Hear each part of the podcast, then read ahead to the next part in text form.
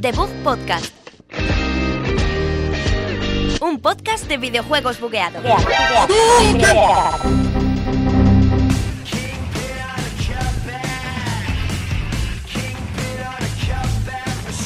Hola, muy buenas a todos. Aquí Javier López, un día más en The Bug Podcast, programa 19 desde la Universidad Europea de Madrid. Hola, Sergio Cerqueira, ¿está aquí conmigo? Muy buenos días, Javier. Hola, hoy nos hemos despertado fuertes. Nos hemos despertado muy fuertes y sin Alberto, o sea... Y, y- sí. Esto es una vergüenza, ¿eh? Bueno, y, y- por maldición de Alberto me ha dejado afónico. Porque como no está, me deja afónico a mí. Vale. y solo hablas tú. Te ha hecho yo este programa, bienvenidos al programa 20 de Sergio Cerqueira Podcast. Bueno, hoy traemos muchísimas noticias, vamos a hablar con los chicos que han desarrollado Candle y al final del programa, para los que nos escuchéis en iVoox y en iTunes, tenéis una hora de spoilercast de Resident Evil 7 hice con Alberto cuando todavía seguía vivo y no estaba en la nieve, así que vamos ya con el episodio 19 de The Book Podcast.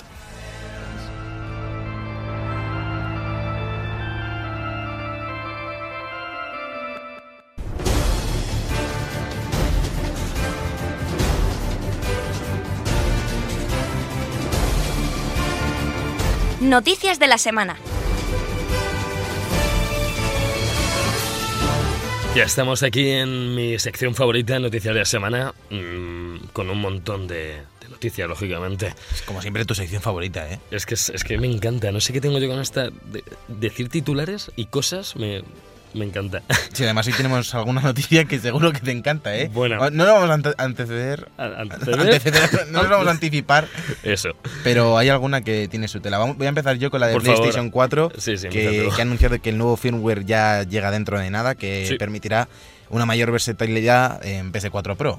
Permitirá también eh, incluir nuestros propios fondos de pantalla con los screenshots que saquemos durante, durante nuestros juegos.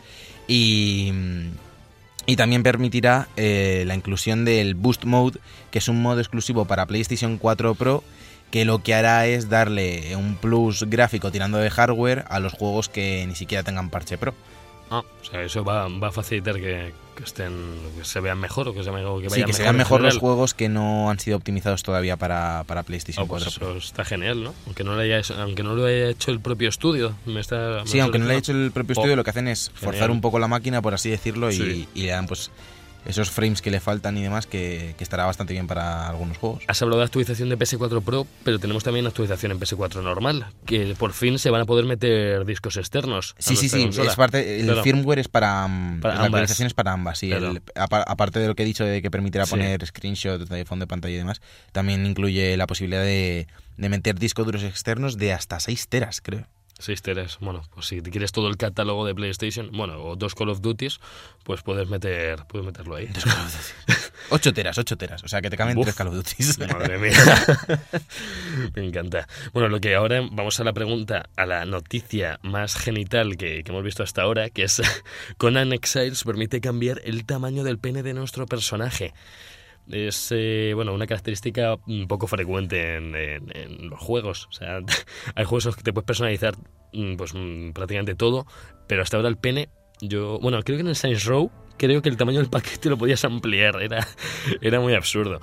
Pero aquí le vas a poder poner eh, físicas genitales a tu... y Sí, no, o sea, han tardado 6 años en hacer el juego, se han currado un montón las físicas de, de, de lo que viene siendo las partes íntimas. Sí, sí, le- y les vemos y están totalmente bien Sí, es muy exquisito. Por lo visto vas a estar mucha parte del juego eh, desnudo. Entonces han dicho, pues ya que estáis desnudos Claro, mucha parte del juego, esto aquí hay que hacerse un buen sistema de físicas Hombre. y hay que currárselo. Cuando consigas ya tu primera hojita, pues te la pones delante y ya, pues puede que sobresalga o puede que no. Pero ¿no te recuerda de Death Stranding esto?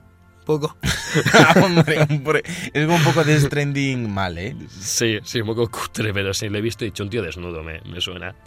Vamos a seguir con el juego que llevamos hablando todas las semanas y que luego tenéis el spoiler cast que es Resident Evil 7.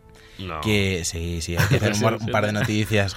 Eh, que ha provocado la caída de las acciones de, de Capcom, que vendió 2,5 millones de copias y son menos que las entregas anteriores, pese a que la, la calidad es bastante mayor, pero como ha habido este lío de que si era en primera persona y mucha Sí. gente no se ha arriesgado y demás, parece que ha vendido menos. Pero por otra parte, ha liderado el, el top de ventas de Reino Unido, que, Sí. que Sí, es destacable que haya decrecido en, en ese dato de las ventas, pero haya sido Hombre, el líder de la ventas. gente ha visto que después del Resident 5 ha sido en nota seguramente el mejor, porque el 6 Sí. y la Umbrella Corps este fue cualquier cosa, y, la, y a lo mejor la gente ha dicho, pues vamos a darle una oportunidad al, al juego. Algo que me gustaría destacar es a ver si adivinas cuál es el segundo juego más vendido, Javi. Eh, espera, Destiny.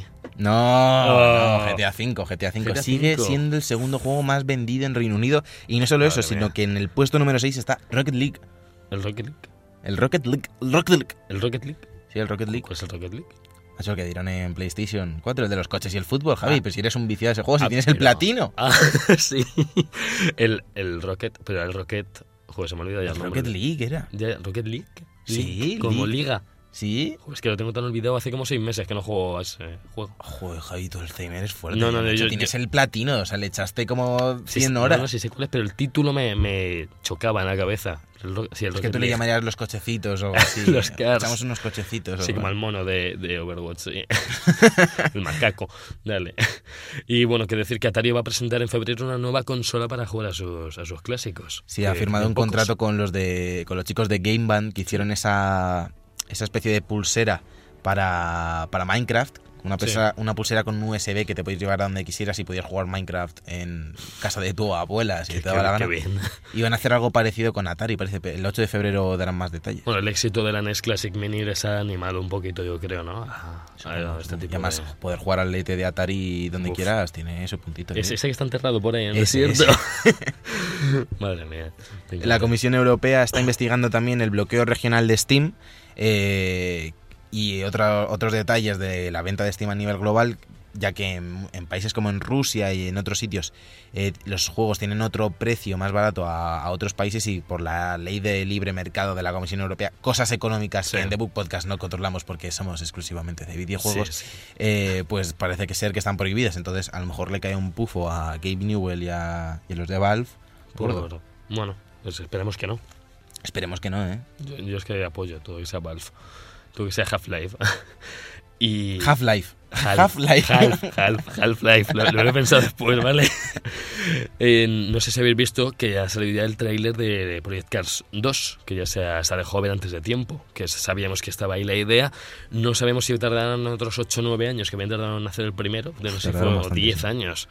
Pero bueno, eh, imaginamos que en el E3 eh, se verán cositas. No sé si antes tenemos alguna feria remarcable antes No, del antes del E3 Nada, ¿no? No. No, algún Nintendo Direct de estos que hacen Sí, cuando sí, les apetece. Pero- sí bueno, para los amantes de coches, que sepáis que tenéis la segunda parte. Y que dieron hace poco el, el 1 en el Gold y en el Hamel Bundle. Metieron Project. Cars 1. Sí, Luego también tenemos que, eh, hablando de anuncios y de nuevos gameplays mostrados, han mostrado el, el gameplay del multijugador de Mass Effect Andrómeda, que parece ser que no ha convencido a muchos fans. Eh, No. Hay mucha gente que se ha quejado un poco y, y parece ser que este Mass Effect está puesto un poco en duda por alguna gente después del, Mm. de la polémica que hubo con el final del 3. Parece ser que hay gente que, que no confía mucho en el proyecto de BioWare, aunque Hombre, pero jugablemente no sé qué Claro, le pueden decir claro. al juego porque se ve mejor aún que el 3 Se ve muy y- bien, y, parece más, fluido que el 3. O sea, sí, hay- bueno, es de estos juegos que hay que esperar a ver cómo, cómo acaba saliendo, porque son Sí. proyectos muy ambiciosos y en un gameplay no se puede mostrar todo. no, no, no, no, que para lo poco que hay. Y bueno, ya sabemos por fin el, el coste que va a tener en online de Nintendo Switch, que se estaba especulando estas semanas, la gente estaba preocupada por, por a ver si van a ser 60 euros y, no, y no sé qué. No, al final hemos visto, eh, os digo os lo digo en yenes también, si hay alguien, algún oyente en Japón, tenemos de 2.000, entre 2.000 y 3.000 yenes al año. Que lo que se nos traduce aquí en Occidente eh, van a ser entre 20 y 30. Que yo creo que es un poquito menos. Lo vi por ahí la, el traspaso, creo que era entre 18 y 25. Sí, pero habrá que estar, habrá que estar pendientes de la conversión, Sí. que ya sabemos cómo funciona, que al final en Europa acabamos pringando siempre. Sí, no, y nos cuesta todo más. Pero bueno, que, que no parece un precio tan tan elevado como el que tienen Live, eh, Xbox Live o PS Plus. Decimos, bueno, claro, no ofrecen lo mismo. Veremos cómo empezó, cómo empezó PlayStation y cómo empezó Xbox Live con el servicio que nadie ni lo conocía, nadie lo compraba y ahora estamos todos enganchados. Estamos enganchados Por mayormente online. por obligación, Por ¿eh? porque Yo si no fuera bueno online, aquí es igual, sin online, sin esto no juegas online, que es como nos han enganchado. Yo no estaría con el PS Plus ahora. no, porque recordamos que este mes han dado, bueno, en Xbox Live sí están dando buenos juegos, la verdad. Sí. Sí se lo están currando. Sí. En Xbox Live se han quedado, en Xbox Live, en PlayStation Plus se han dormido en los laureles y este mes han dado eh, Little Big Planet 3 Qué bueno. Y no me, acu- no me acuerdo cuál era el, el otro juego. Mm, no Eh, me acuerdo tampoco. Se me ha olvidado. Sí. Ah, sí, el de, el de coberturas de los creadores de Oli Oli. El que, eres Ah, como- el que sea un conejo así morado. Sí, el- Ay, sí, que es por cobert- sí que es por Sí, coberturas. es un shooter en 2D con coberturas. A ver si lo puedes encontrar, Javi, antes ido- de que acabemos. Se nos ha ido el nombre, sí. Voy a seguir hablando de, de Nintendo y diciendo que Fire Emblem Heroes ha acumulado más de 2 millones de descargas en 24 horas. Madre Seguimos hablando de estos juegos de Nintendo que está sacando para, para móviles, entre los que se encuentra pues Pokémon Go, eh, Mario Run, este Fire Emblem Heroes, y la verdad es que lo están petando. O sea, más o menos Sí, para móvil es tremendo. creo que, que- creo que con, con Pokémon Go en, en el primer día recaudaron 10,2 millones de euros, de dólares, perdón, con Mario Run 8,4 y con este 2,9, que está muy bien para ser una franquicia ma- más, pequeña. Pequeña. Nota Hero, por cierto, ya lo dejo. Nota Hero era el juego que decía Sergio de, de los creadores de Oli Oli. Pues que está bastante bien. Dic- Dicen que está bastante bien, pero siempre da esta sensación de que en PlayStation. Network nos están soltando pues juegos indies y juegos de segunda, porque Little Big Planet 3, aunque sea un juego que está bastante bien, dio la sensación de que, Sí. de que al ser el tercero y ya haberse visto todo, que aportaba poco están y sin no, ideas. no- están claro, sin sí. ideas. Están, estos de Media Molecule Sí. están haciendo el Dreams, ¿verdad? Están con un juego que se llama Dreams, el Sí, siguiente, sí, que parece que le va a aportar otro estilo ya a la saga, porque es que David Planet, entre el karting y este, no faltaba Bueno, de hicieron, cartas. hicieron Little Big Stone. Eh, hicieron el Tearaway también. Sí, Que sí, sacaron, entre- lo sacaron para. Vita y luego sacaron el Cierto. Unfolded Yo, yo me lo para- pasé, yo me lo pasé en Vita, me gustó mucho. De hecho, le di un aire a David Planet. Tiene, tiene un departamento artístico que. Tremendo, mía, ¿eh? tremendo. Que siguen haciendo porque saben que funciona, pero con el Dreams, que es la nueva IP que tienen ahí, que no se ha visto nada, prácticamente nada, en algún vídeo. Pero para el E3 yo imagino que tendremos ya, ya datos. ¿Sabes quién ellos. tiene también un departamento artístico que tela? Eh, no. Los chicos de Candle. Los Oh. chicos de Teco Studios Sí. que hemos tenido el placer de entrevistarlos esta mañana, así que os dejamos con la entrevista a continuación.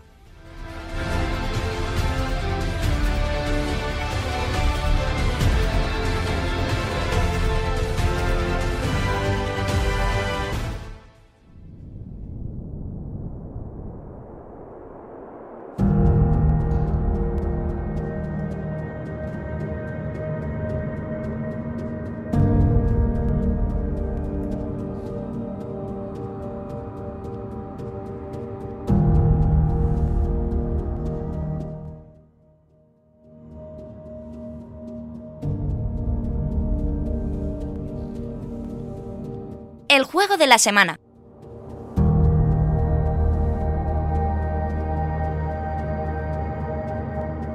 Bueno, ya estamos en el juego de la semana. Eh, Esta semana estamos hablando con los creadores de Candle, los, los chicos de Teco Studios, con Miguel Vallés y José Antonio Gutiérrez. ¿Qué tal, chicos? Hola, muy buenas. Hola chicos. Eh, bueno, eh, Candle, para el que no lo sepa, es un juego que salió, si no recuerdo mal, en noviembre. Eh, un, un juego basado en, el, en, en puzzles en- que salió para, para PC y que sobre todo destaca por su diseño artístico que está basado en, en la acuarela, está todo hecho a mano. Sí. Eh, chicos, ¿os parece que, que recurrir a un diseño artístico único como habéis hecho vosotros es la mejor forma para destacar en vías de financiación como Kickstarter o ya de cara al público? Sí, fue, fue una de las mayores razones por las que elegimos este método. Eh, eh, la verdad es que cada año el, el número de, de videojuegos indies que salen al mercado se, se multiplica y ahora mismo es una barbaridad la, la competencia feroz que, que existe en plataformas como, como Steam. Entonces, eh, crear una identidad, una identidad propia de cara a tu estudio eh, lo consideramos muy importante y hacer algo que antes no se había hecho, como, como es un juego creado totalmente a mano mediante acuarelas, pensábamos que nos iba a dar eh, una buena visibilidad de cara a llamar la atención de la gente, pues como, como habéis dicho, por ejemplo, para de cara a que nos ayudaran a financiar, a financiar el juego. Y de hecho, en Kickstarter llamasteis la atención hasta del mismísimo Tim Schafer, ¿no? Sí, de, el propio Tim Schafer. Bueno, fue eh, Tim Schafer a través de, American McGee. Eso es. Sí, el primero que se interesó fue American McGee y nos hizo en su día, lo que pasa es que de esto no se enteró mucha gente, pero nos hizo un post muy generoso en su Facebook y muy largo hablando sobre las bondades del juego y cómo todo el mundo debería aportar y demás. Y a partir de ahí le llegó a Tim Schafer, se enteró y también nos aportó y también eh, eh, puso en las redes comentarios cerca de Candle, o sea que bueno, fue un poco una cadena, ¿no? De, Sí. de developers. Y en ese estilo artístico tan propio que tenéis y, y también luego por separado en las mecánicas de juego. Eh, ¿Cuáles fueron vuestras principales influencias? Pues a ver, eh, jugablemente Candle es un juego de aventuras de puzzles que está basado en, en aventuras clásicas de, de, finales de los 80, de principios de los 90, como pueden ser Another World, que, que en mi opinión marca un antes y un después en, en los juegos de aventuras en 2D, eh, juegos que siguieron su estela como Flashback, como Heart of Darkness, que este ya salió en PlayStation 1, la saga Outward de PlayStation 1, y ya en el, en el panorama más actual, pues somos muy seguidores también de, de los chicos de, de, Manita Design, que, que además muchas veces pues nos, nos, han comparado artísticamente con ellos, que han creado aventuras gráficas eh, como Machinarium, que nos encanta, y también pues de, de Playdeath y su Limbo y su más reciente Inside. Sí. Yo, yo quería saber, tiene vuestro, bueno, vuestro juego tiene un cierto aire a, Estudio Ghibli, como, como hemos podido ver nosotros y, y bueno, vosotros no habéis comentado alguna vez. Eh, me gustaría también saber cómo, respecto a toda la competición que hay en, como habéis dicho, juegos indie a nivel artístico, porque siempre cada indie que sale tiene que tener un diseño artístico más bonito que el anterior. O se tiene que diferenciar por, pues vosotros sois uno de los pocos que han hecho un, diseño con acuarela solamente y a mano como se hacía antiguamente también. O sea, ¿cómo os dio por hacerlo, por hacerlo así? O sea, que si estéis es mm, diferenciaros tanto del resto de, de juegos que están hechos todo, casi todo por ordenador. Pues eh, de hecho no uno de los pocos, sino te podemos asegurar que el único, porque lo hemos estado investigando sí. recientemente para, para unos temas y sí, es el único es el único juego que, es, que está creado 100% en, en acuarela sobre papel.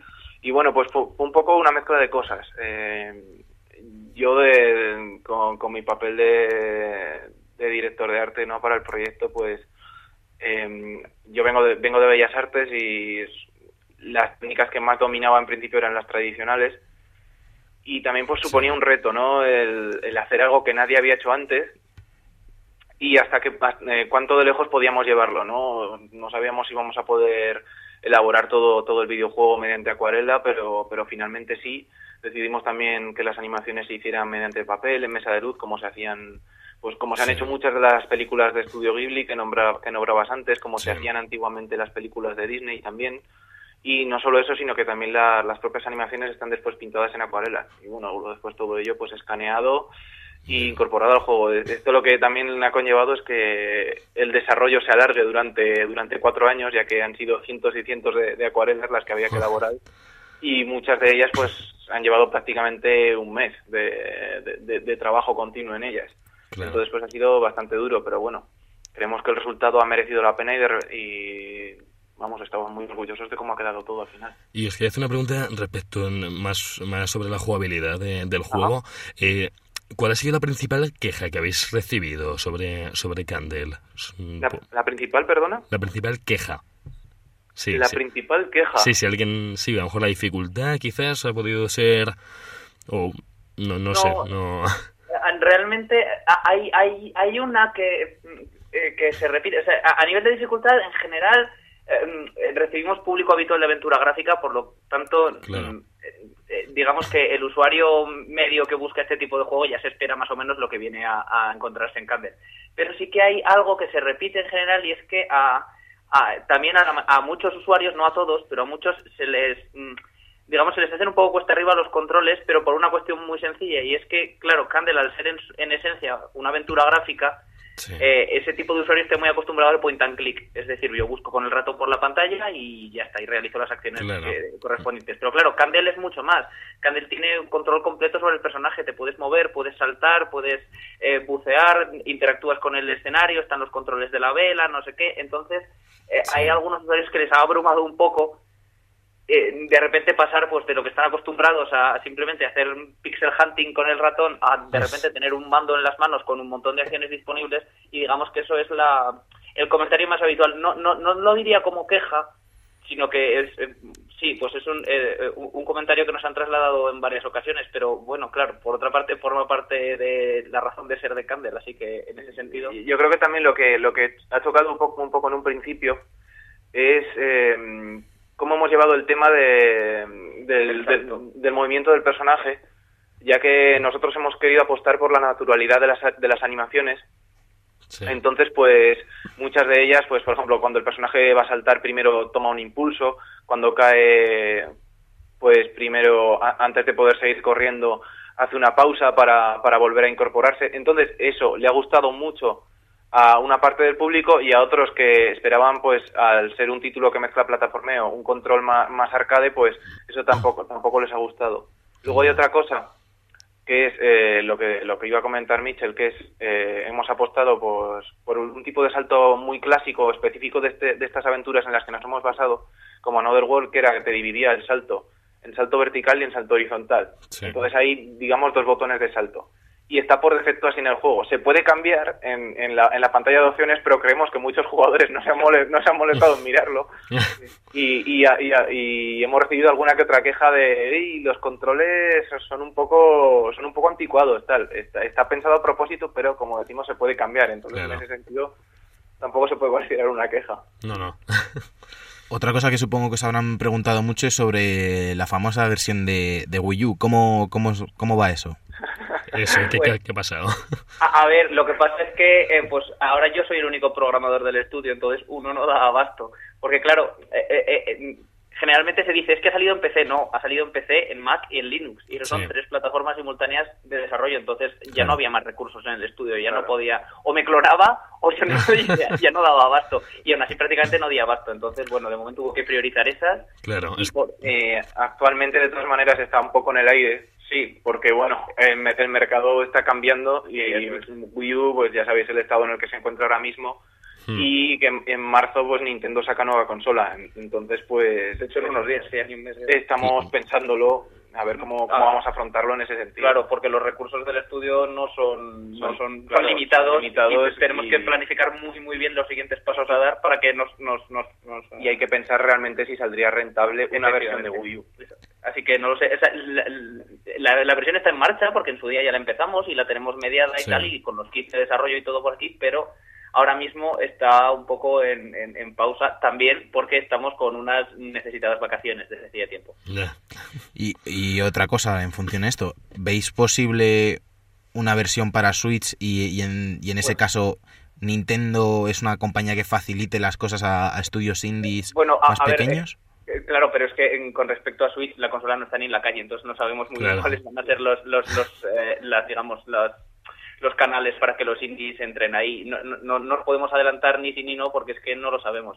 Es un contacto que ni siquiera hemos, hemos hecho todavía. Entonces eso es que en el futuro Dios dirá. Y como ya os hemos comentado es que somos un estudio muy pequeñito con recursos limitados, solo un programador.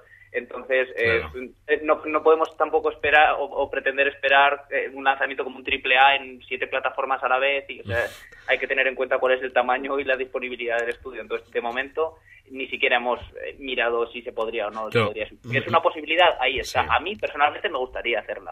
Pero es que ya se verá. Eh, a- a- por el momento, ni siquiera está sobre la mesa. Entonces, no, no, no, no tenemos nada que podamos decir al respecto. tenemos otras cosas antes que Sí.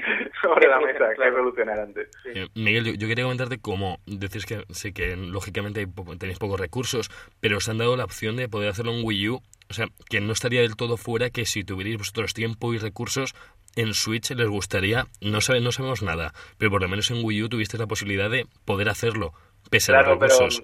la, la, la, la cuestión no es que puedas o no hacerlo, que evidentemente ahora mismo, pues ya con el juego de salida, pues o sea, eh, podríamos. La cuestión es, ¿saldría rentable una, una versión de Wii U? Claro, porque los, lo- los meses de trabajo, lo que cuesta pagar los kits de desarrollo, los procesos de certificación por edades que hay que volver Claro. a pasarlos y demás, esos son caros y estamos hablando de varios miles de euros de gasto. Claro. Entonces, eh, no, Claro. no está el horno para bollos, por así decirlo. Hay que planificar muy bien en qué inviertes No, las el- cosas, teniendo muy claro el retorno que vas a tener. El mercado de Wii U ahora mismo consideramos que es delicado. Entonces, eh, creemos que hay otros pasos mejor, mejores que dar antes que el de la versión de Wii U. Claro. La En versión momento. todavía no está cancelada, si es lo que estáis preguntando, pero eh, quiero decir, eh, hay otras Hay otras prioridades, efectivamente. Claro, no, pero chicos, yo, yo no iba por el lado de que fuerais a sacarlo a un momento o no, sino que digo que Nintendo se ha dado una oportunidad que digo que, que no se va a desvanecer, no para Wii U, sino que para futuros planes suyos, cuando Switch a lo mejor esté más asen- asentada, eh, claro. quiera contar con vosotros. Claro que se ha mostrado interés por el Claro. proyecto en su inicio, que si no creéis Claro. que lo podría mostrar más Claro, adelante. se- se- seguro, seguro que lo es, pero lo que pasa que, claro, Claro. eh, hay que volver a pasar los procesos de petición de kits y Ah, demás. Ya. Y, y- Ya, ya.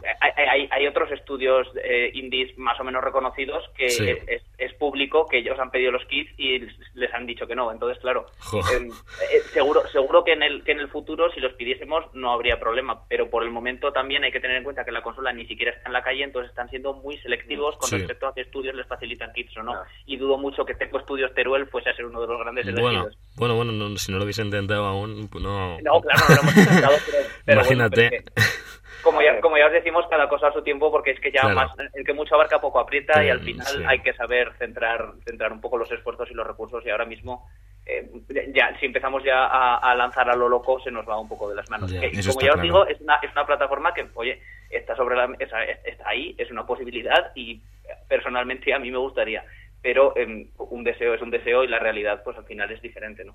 Eso está claro.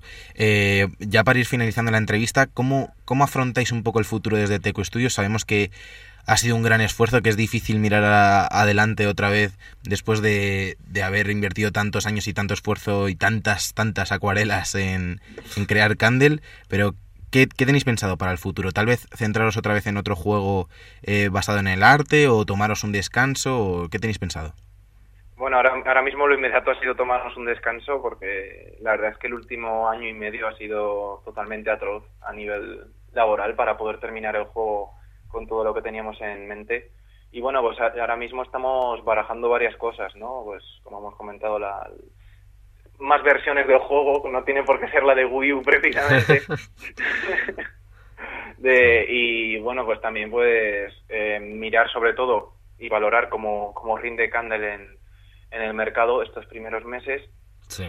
y pues sí, ¿por qué no? Eh, ya estamos eh, trabajando en, en, nu- en nuevos diseños para, para nuevos juegos, pero, pero to- todavía no, no hay nada cerrado, sea que pues habría que reunir un nuevo equipo, bueno, plan- plantearnos muchas cosas que dependen también de- del presupuesto con el que contemos y, y, bueno, en, en- en ese sentido estamos un poco a la espera.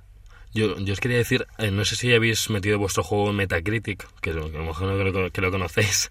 Sí, que, sí, claro, sí. está- desde, el día, desde el día uno está, está allí. Claro que no, lo digo porque habéis tenido muy muy buenas críticas en prácticamente todos en los medios que lo, que lo han podido coger. Sí. Habéis tenido muy buenas muy buenas críticas. No hay siempre hay alguno que dicen pues esto no me gusta, esto no, un he hecho cualquier tipo de página y habéis tenido pues muy buenas críticas en, general. Estamos muy contentos. Sí. No podemos quejarnos por parte de la crítica. De, No, de no. hecho, entras en Metacritic, verás que del catálogo de Daedalic es el juego mejor valorado hasta ahora. Sí, sí, sí, por eso lo quería remarcar, que es que hombre, que, que tiene mucho mérito.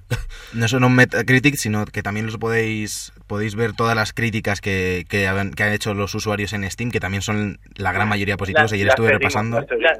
Las, consultamos casi obsesivamente a diario.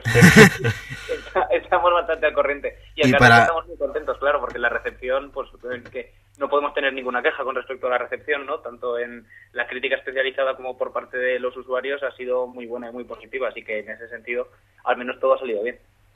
Y os recordamos, os recordamos a todos los, los oyentes que podéis probar Candle ya en Steam, en Mac y en Linux, como bien han recordado eh, los chicos de Teco Studios, y que podéis ver también el, el pequeño vídeo que tienen allí, también en su página de Steam, sobre cómo fue el making of, eh, ese proceso de creación de las acuarelas, que es muy interesante. Y muchísimas gracias, chicos, por esta entrevista. Os esperamos con programa más. próximamente. Ya, ya, ya os hablaremos más adelante, quizás. Seguro que sí. Hasta luego. Hasta luego.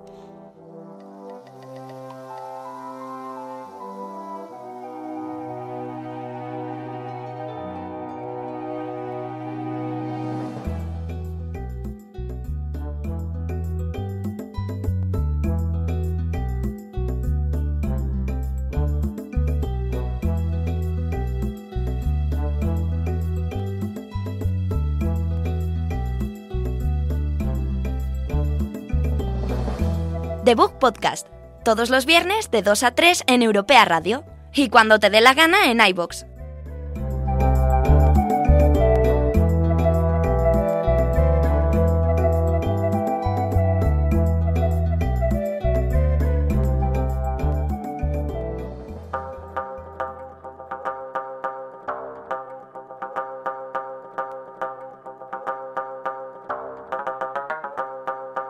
La mandanguita rica. Ya estamos con nuestra mandanguita. Cada vez, esto, esto también es Resident, ¿verdad? No, ¿No? no es el Wildlands. Ah, joder, Esto ya- no pega ni con cola en el Resident, pero bueno, si quieres tú meterlo... No sé, no sé, es que ya me espero, me espero cualquier estilo ya en Resident. Ya no. Esto es Wayland, tampoco me pega, ¿eh? Hombre, sí, porque no pega ni con cola como los elementos del juego. Jo, ¡Uh! ¡Empezamos! Empezamos fuerte. Eh, hemos estado jugando esta semana la beta cerrada de Ghost Recon Wildlands Sí. y la verdad es que nos ha decepcionado bastante. Y mejor que se quede cerrada. Solo quiero dejar eso. Bueno, bueno, bueno, Que no la abran. Hola, hola, hola, ¿recibes esto Ubisoft? No nos mandes copias de prensa, no queremos Eso. tus eventos, fuera de aquí. Eh, Bueno, quiero decir que estamos. No te voy a decir ante otros guachetos, pero casi.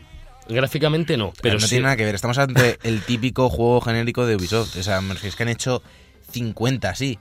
Es que tiene los, los típicos elementos de Ubisoft, como el minimapa y las zonas controladas por enemigos con Sí. un círculo amarillo, algo que es bastante novedoso, aunque lo Sí. podríamos haber visto en Assassin's Creed, En Far Cry. en Far Cry, en Watch Dogs, Sí, incluso en más juegos. ¿eh? Creo que lo van a meter hasta en los Rayman estos en 2D. sea, van a meter minimapa, por, por si acaso.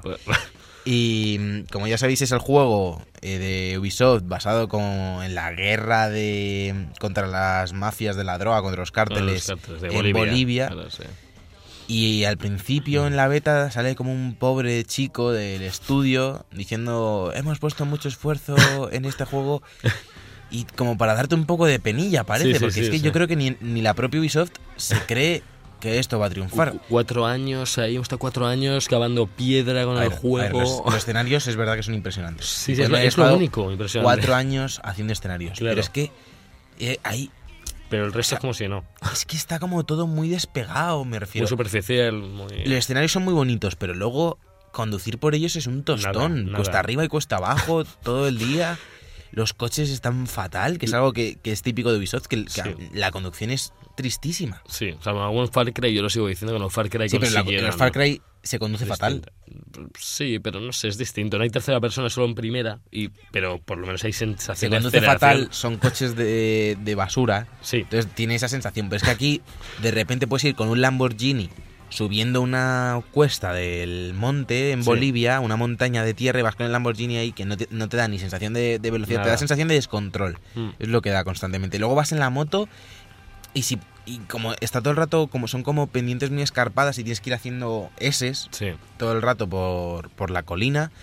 Entonces dices, voy a tomar un atajo y de repente vuelas y si no vuelas vas como pegado No. con Y- imanes al suelo y no, te caes ni para atrás. No se puede volcar. Yo lo intenté, me estuve frotando con coches, un amigo mío se frotó con una moto intentando lanzarse por una colina y es que se deslizaba por la superficie pero nunca volcaba, nunca se caía. Y dices, a ver, es que no, no tiene ningún sentido. En cualquier GTA, cualquier juego de ese tipo, pues la- das la vuelta a la moto y te caes. No, no, no, no, no estás pegado a ella y las ruedas están pegadas a la superficie. Pero eres muy fan de frotarse con el escenario, ¿eh? Sí, yo es que soy muy de sandbox y, y los tengo dominados. Y a mí cuando me sacan uno de estos, pues le, le empiezo a atizar por todo, por donde más me gusta. El principal, el principal objetivo del juego es eh, que juegues en cooperativo, porque la, la campaña entera la puedes jugar en cooperativo, y para eso tienen, aparte del típico sistema de matchmaking, que te puedes unir con, con tres personas aleatorias online Uf, eh, rápidamente, aparte de eso, tiene como una otra red que ha creado Ubisoft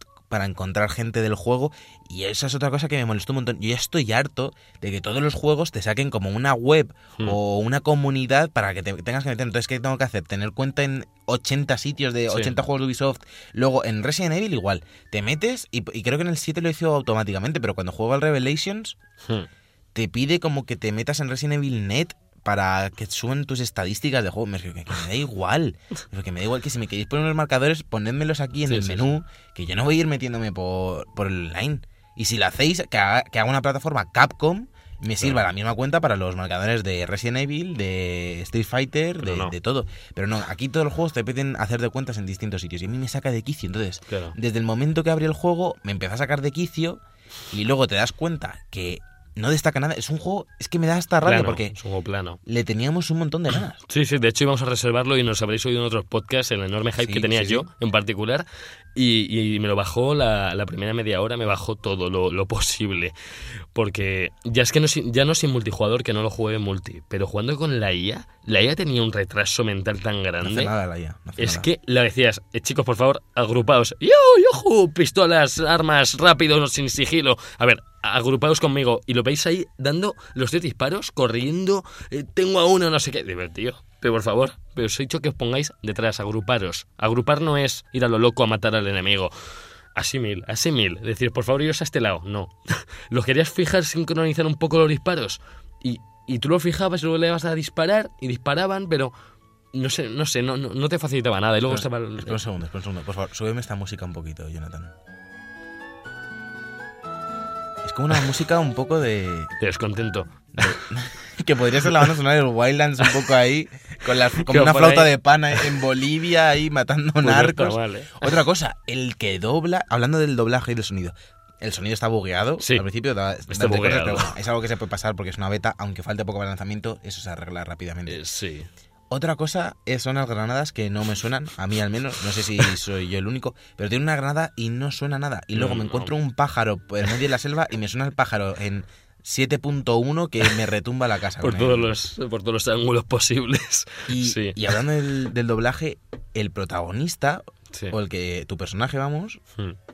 no, no sé si puedes cambiar las voces del personaje. Supongo que sí, dependiendo si eres chica o chico. Sí. Pero No, cuando, cuando le oí hablar, es el mismo actor de doblaje que dobla um, bien. al protagonista de Narcos. Bueno. No, no, a, no a Escobar, sino al policía. A, a otro. A Murphy, creo Sí. que se llama, ¿no? Pues le dobla el mismo y tienes como en tu cara el doblaje de Narcos, una temática de Narcos y un juego que, que se, es que no tendrían, tendrían que haberlo orientado de otra forma. Otra cosa que me parece inútil Sí. y otra cosa que mete Ubi siempre que puede es lo de, lo de los sandbox, que lo has comentado antes. Sí. Este juego, si no es sandbox, no te pasa nada, ¿eh? No. No te mueres. No, no, lo han querido hacer así tan grande, toda la tundra, el desierto, lo gélido, todo lo, lo grande que... Pero está tan vacío lo que es el juego, lo que es ir conduciendo, la sensación de conducir por esas zonas es deprimente, porque vas con un coche normal, cuesta abajo, que es que yo, incido mucho en esto del cuesta abajo, tú en cualquier sandbox dejas un coche cuesta abajo sin acelerar y cae, aquí no. Aquí no, aquí tiene ya el freno de mano puesto. Eh, no coger una velocidad tampoco mientras bajas una cuesta abajo. No hay aceleración ninguna. A partir de los dos segundos ya el coche va a la misma velocidad todo el rato. De saber cuántas marchas tienen los coches de Bolivia, tío. Una y media. O sea, por favor. No sé, a lo mejor es que yo tengo en mente GTA o incluso el Watch 2, que incluso Watch 2 ha hecho mejor. El, El 2. El 2 ha hecho mejor lo que es la conducción. Pero las físicas, y las físicas de este son de risa, pero de risa. O sea, es chocarte contra otro coche y que no pase nada. Como, chum, un poco de un Sí, golpe. sí, un- sí, te marca ahí un poco el morro del coche, se te abolla un poco, pero ya está. Pero no hay nada, o sea, no, entre una valla, no. No, no, no, no. Lo de las físicas es algo que tienen pendiente desde hace mucho tiempo. No sé cuándo lo. Yo preferiría lo que, me hubiesen, que hubiesen optado por hacer un proyecto menos ambicioso, como es un sandbox en. Bolivia con mil escenarios, hacerlo por fases Sí. y dar una mayor sensación de incursión en la zona, porque no da ninguna, a mí, a mí al No. menos, no me dio ninguna sensación de incursión, y menos cuando juegas en- con gente en matchmaking, que ni siquiera estás hablando con ellos. Iban por ahí, ¿eh? Eh, no hemos tenido la oportunidad de jugar juntos, es- eso es verdad, No, que no. seguramente sea mucho más divertido, pero es que me refiero, juegas a cualquier juego, por muy patata que sea, en cooperativo y te lo pasas bien Sí. con tus amigos. Sí, que sean tonterías de bugs.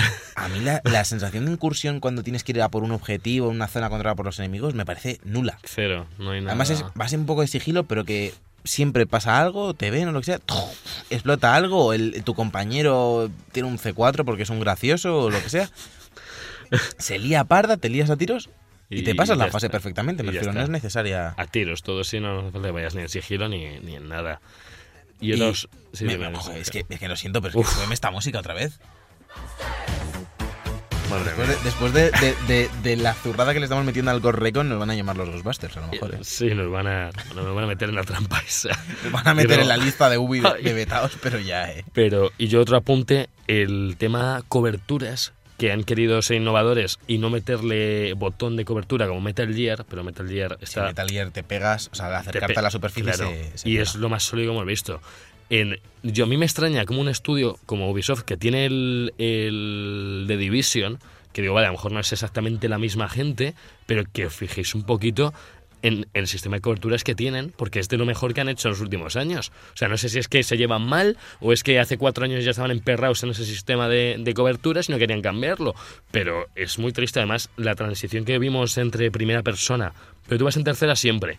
Cuando apuntas, cambias a primera. Y es lo que decía Sergio, que hay como un paso que, que sobra en el... Sí, hay como un par de frames que sobran a la- en la animación de que pasa de tercera Sí. persona a la apuntada en primera persona y como un par de frames Sí. que, que deberían de eliminar. Eso se puede corregir, supongo. Claro, y que- da una sensación claro. como de torpeza, así un poco que Puedes es una tontería, pero te fijas. Puedes cambiar la tercera persona también, que a mí me costó saber cómo, porque no te dicen nada. Tienes que darle al joystick derecho, un clic, y te estás en tercera persona. Pero es, es bastante impreciso, es lo que he podido ver. No, y los disparos no se sienten como disparos. Es que, no lo sé, de verdad, es, es como no llevar un personaje, es como que el personaje no, no pesa dentro del mundo. Ni en los escenarios, ni los coches, ni el nada. Ni, lo- ni, lo- ni las granadas, ni...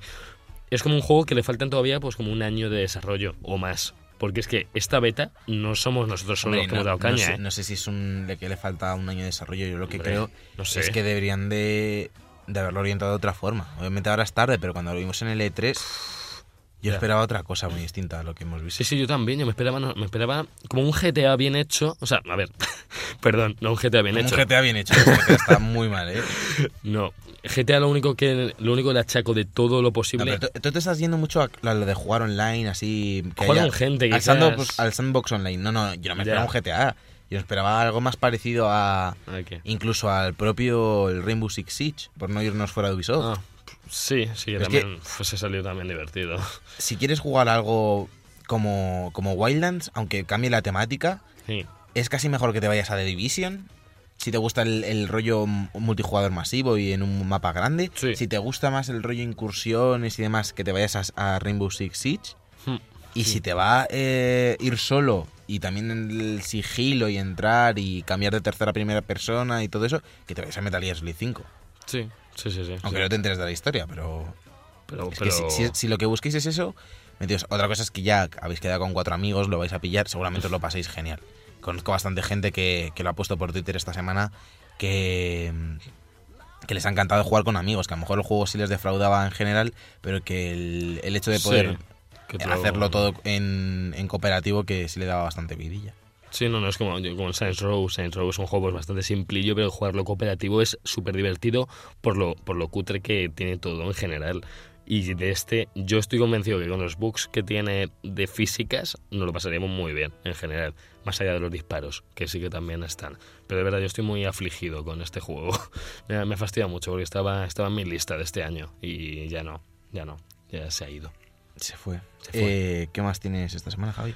Pues tengo también Until Dawn, que lo, lo- lo he podido jugar por fin, tenía, tenía ganas ya de, de probarlo un poquito. Y he jugado lo que es el inicio, que es básicamente la sinopsis, que estáis en una casa, ocurre que desaparecen dos amigos tuyos, se supone que mueren o no, dependiendo de cómo haya ido tu historia.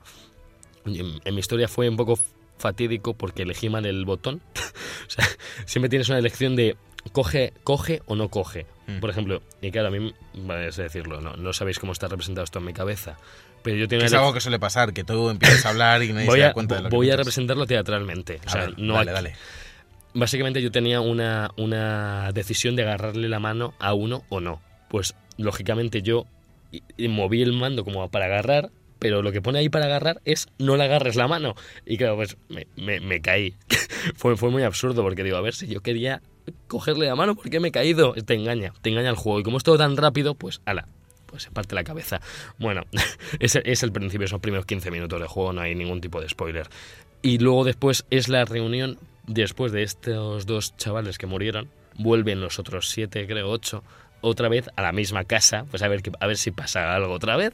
Eh, Es muy, es muy absurdo. Pero bueno, la sensación de suspense la mete. Y que haya constantemente esto de que te está viendo alguien en tercera persona desde lejos, que no sabes quién es, o es algo que se mueve, eh, está todo el rato.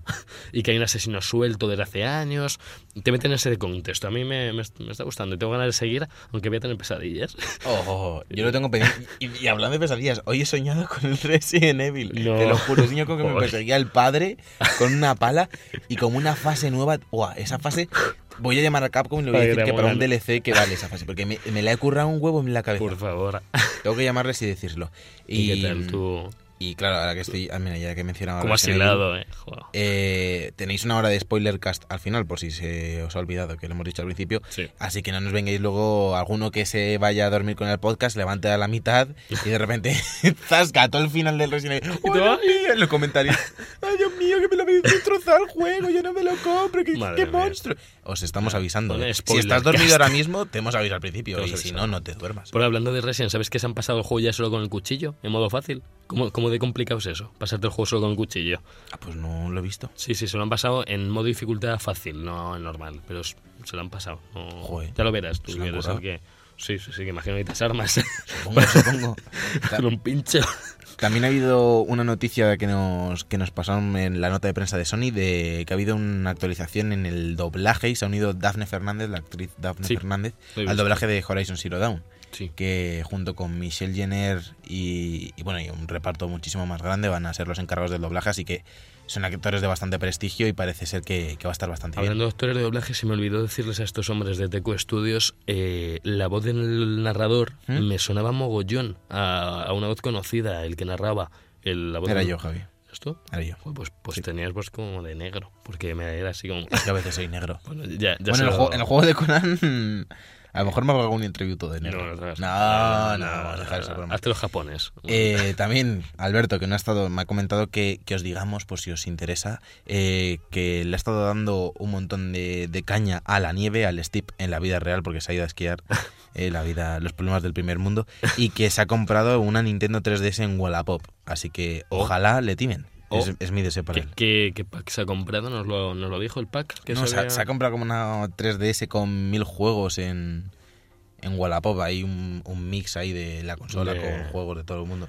Y yo espero Hombre. que, o que tengan un- algún virus, o sea, que abra un juego y tenga Antrax o así. Le, le deseo lo peor. Sí, Sí. por no estar aquí y estar en la nieve, ¿no? Sí, o sea, si es que se va a esquiar, a mí me deja aquí que estoy con el tobillo que te, te lo restriega. En plan, no, Sí. yo es que me voy de viaje y es que encima voy a hacer actividades físicas. Y encima nos fastidia. A mí me ha dejado fónico, Te Alberto. he dejado Estoy afónico. convencido. O sea, es que ha cogido el frío en la nieve y te lo ha pasado por Skype a ti. Sí, sí, sí, sí, no, no, no, pues esto cuando vuelva tendrá su dosis de... Pues ¿Sabes qué podemos hacer para, para compensar esto?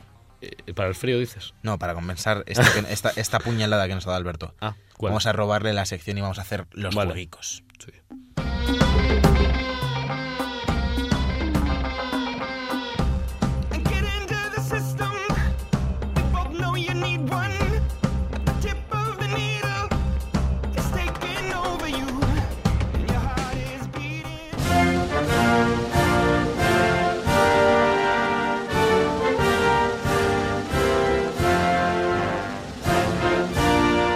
Los jueguicos.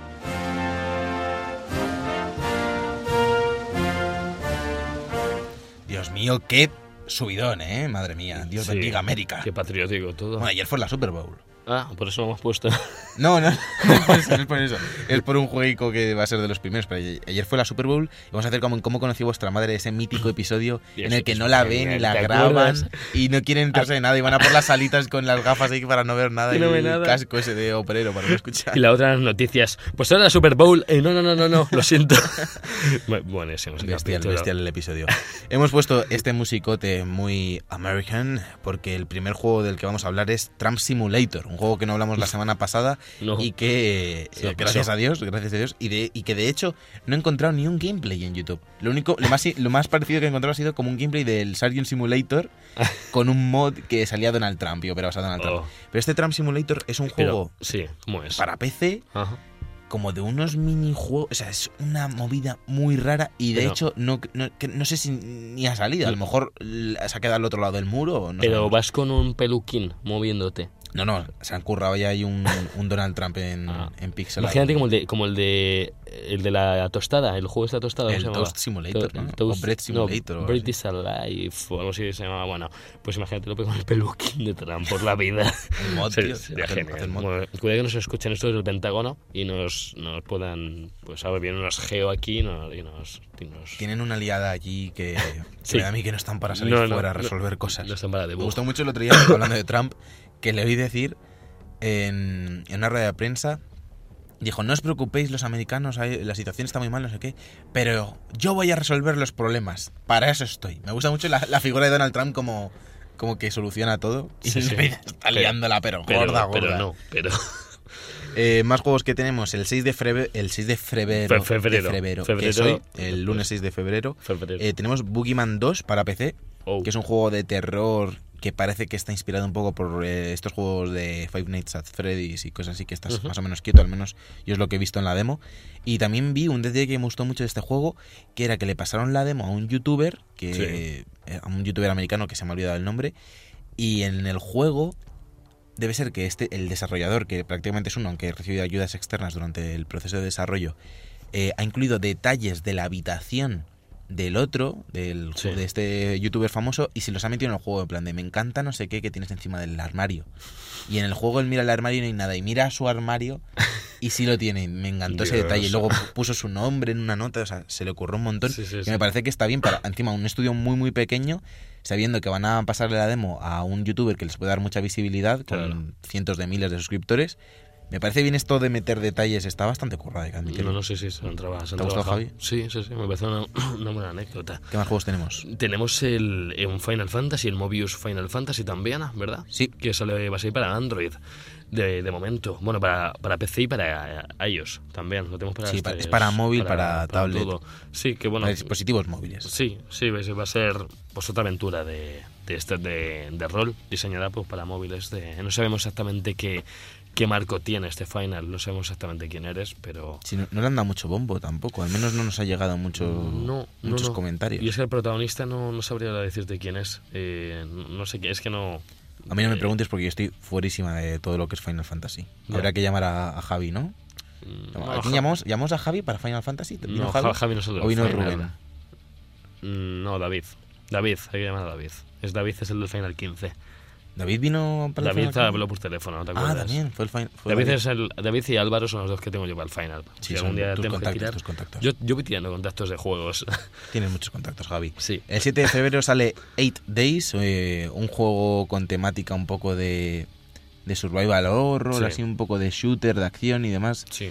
No, de survival horror no, ¿no? Es un, es un más shooter, Es un shooter. que va a salir shooter, para, para PlayStation 4, PC y Xbox One. Así que un desarrollo bastante importante. Y para, y para Mac. creo también. para Mac también. Para Siempre Mac se nos también. olvida. Siempre que decimos PC, damos Sí, por hecho que algunos salen para Mac y otros no, y, hay- y habría que Es que están saliendo muchos juegos ahora en Mac y Linux. Pues Mac era como. Mac no, no existen los videojuegos para Mac. Sí. Y lleva un año ya, unos un año y pico, yo creo que están sacando pues muchos juegos. Sobre todo desarrollos pequeños. Sí estaría bien, por ejemplo, que juegos como Overwatch estuviesen en Mac. Te imagínatelo, Javi. Uf, pues es mucho jugador lo que hay en Mac. ¿eh? Mm, Bueno, yo estoy ahí, pero estoy también en consola, así que, que no, no me va a echar de menos la consola. Eh, también sale Fallout Shelter en Xbox One, Sí. hablando de juegos de dispositivos El- móviles. El mismo de móvil. Sí, salió hace un año y Justo y antes del medio, otro. ¿no?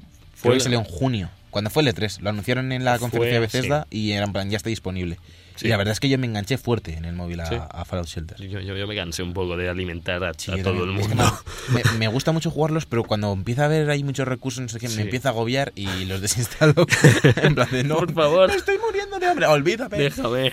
Eh, también sale ese mismo 7 de febrero WWE 2K17. Se me traer, teníamos que traer la música John Cena, tío. Pues sí, o de cualquiera, enterrador o de... Eh, enterrador, ahí la campana y ton. Bueno, pues bueno. el, el juego, esta es la versión de PC, al menos que la que este día. eh, pues el juego con la licencia del, del WWE y los luchadores y, y músculo y esteroides y movidas. Yo, yo, he jugado- yo he jugado a los WWE, jugué Yo el último que jugué fue el 2011. Madre mía. Han pasado, ¿no? Unos cuantos años. Sí. ¿Tú los has seguido jugando? Yo, no, no, ver, 2015, 2014 sí que me suena haberle dado y eran muy divertidos. Te- te- ¿No te acuerdas en la jaula? Te podías subir arriba Joder, y lanzar al otro. O sea, Ah, bueno, jugué más tarde porque se lo compró Educono oh, y lo jugué el año pasado, de hecho, con ellos. ¿Ah, Y sí? bueno, y los Money in the Bank y eso a cuatro jugadores eran la risa, la y- risa, la y- risa. ¿Qué hacían ahí? Que no, no lo he visto. El Money in the Bank es el de que hay un maletín colgando Ah, y ya. tienes que subir con una escalera. que te van pegando todo el rato. La verdad es que es un juego que te da risas, ¿eh? Y te puedes crear Sí. ahí tus muñecos y eso te lo puedes pasar bien. Un juego, típico juego para jugar con amigos. Con porque- multi es divertidísimo. Pero sí. de cuando yo me acuerdo en la jaula, te subías arriba del todo, peleabas en la jaula, el tío te conseguía coger y lanzar, y estabas todo el rato aporreando el mando para, Para levantarte. y luego te cogía otra vez. En paz, por favor. Eh, el 8 de febrero, que es el día tocho de, de esta semana al menos, sale Nioh, el juego de, Team del, Team Ninja, Team de los Ninja. creadores de Ninja Gaiden. Sí. El juego mezcla de, pues eso, de Ninja Gaiden y el Souls, dificultad Sí. elevada, eh, combate en tercera persona. Y la estética super oriental que, que mucha gente llamará y a mucha gente no. A mí ya- me llama, a mí me llama. Desde luego un Souls basado en el en el mundo de los samuráis y demás. Japón Es- feudal, sí, eres, eres un samurái occidental, el primer samurái occidental está basado en una historia real. A mí me llama bastante, pero no lo, no lo hemos podido comprar de, de salida. Yo al menos no lo voy a comprar de salida, pero seguramente a lo largo del año lo compre. No me sale paso mañana. Pasa Sí. mañana. Pues bueno, da tiempo. Hubo, No, no, no. Hombre, hubo tres betas, por lo menos. ¿Jugaste las betas? Sí, yo sí juego a las betas. La primera sí me echo un poco para atrás, la primera alfa, creo que era alfa. Alfa, bueno. La primera me echó bastante para atrás porque era un poco liosa, eh, pero creo que por lo visto, no, no, la última versión no la he jugado, pero creo que está en la última versión han metido nuevas mejoras. Se van aumentando las zonas y han, y han mejorado muchas cosas y ha acabado siendo un juego bastante redondo que a la gente le está gustando bastante. Sí, sí, sí. sí.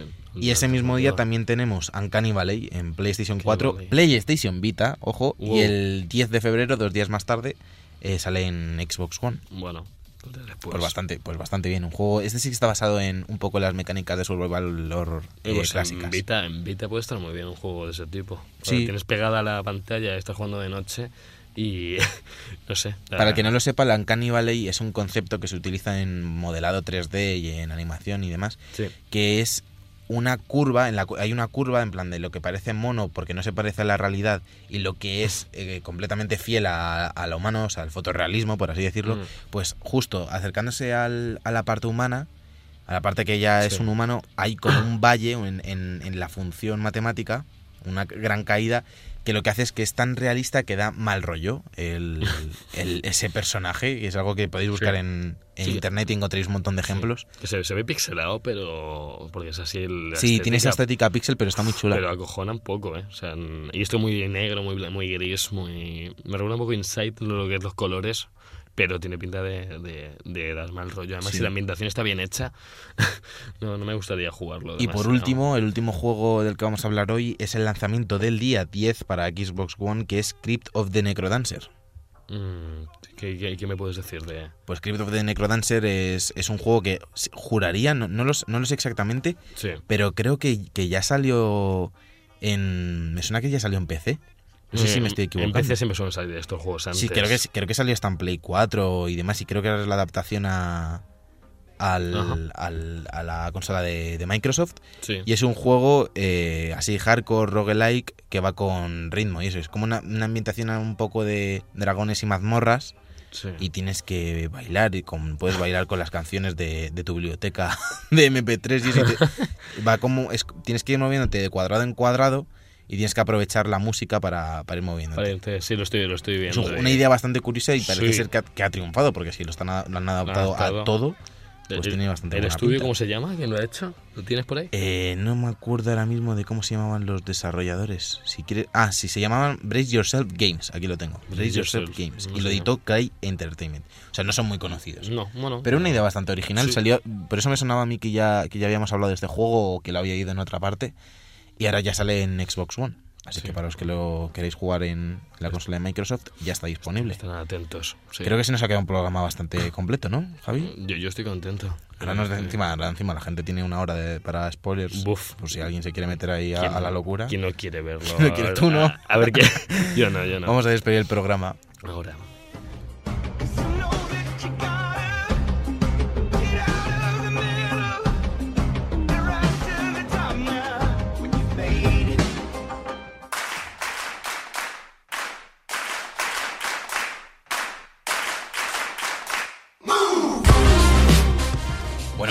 Ya estamos aquí con este temazo con el que cerramos todas las semanas el programa. Esta semana el programa número 19. 19. Ha sí. sido un placer estar contigo, Javier, Y- otra semana más. Ha sido un placer, pero que nos queda ya uno para el 20. O sea, vamos aquí aniversario, aniversario y, y sin Alberto ojalá estemos otra vez. Suele pasar que cuando estás en el 19 te falta uno para el 20, ¿eh? Sí. Bueno, imagínate que no. Y hacemos un especial de algo ya no es el 20. Os recordamos a todos que nos podéis seguir en YouTube, en el canal de Book TV, también en Twitter, en arroba podcast de Book, en nuestra página oficial en Facebook, que Sí. es muy oficial, ¿eh, Javi? Eso Ponemos sí. noticias y todo, sí, sí, y, nos y Skype allí. oficial también hemos hecho.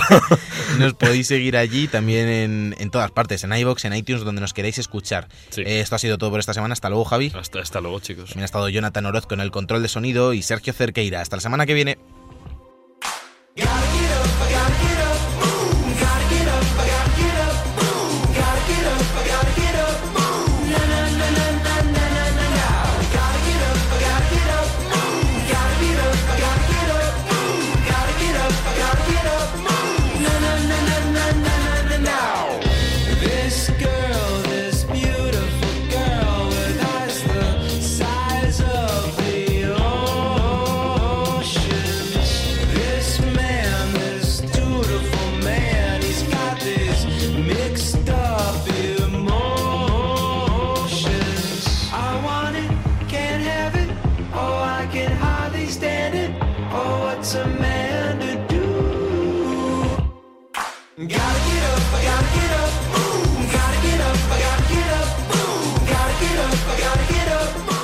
The Book Podcast con Javier López, Sergio Cerqueira y Alberto Blanco en Europea Radio.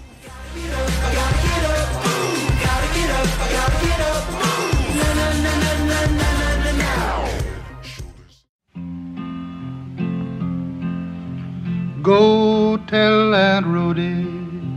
Go tell Rudy.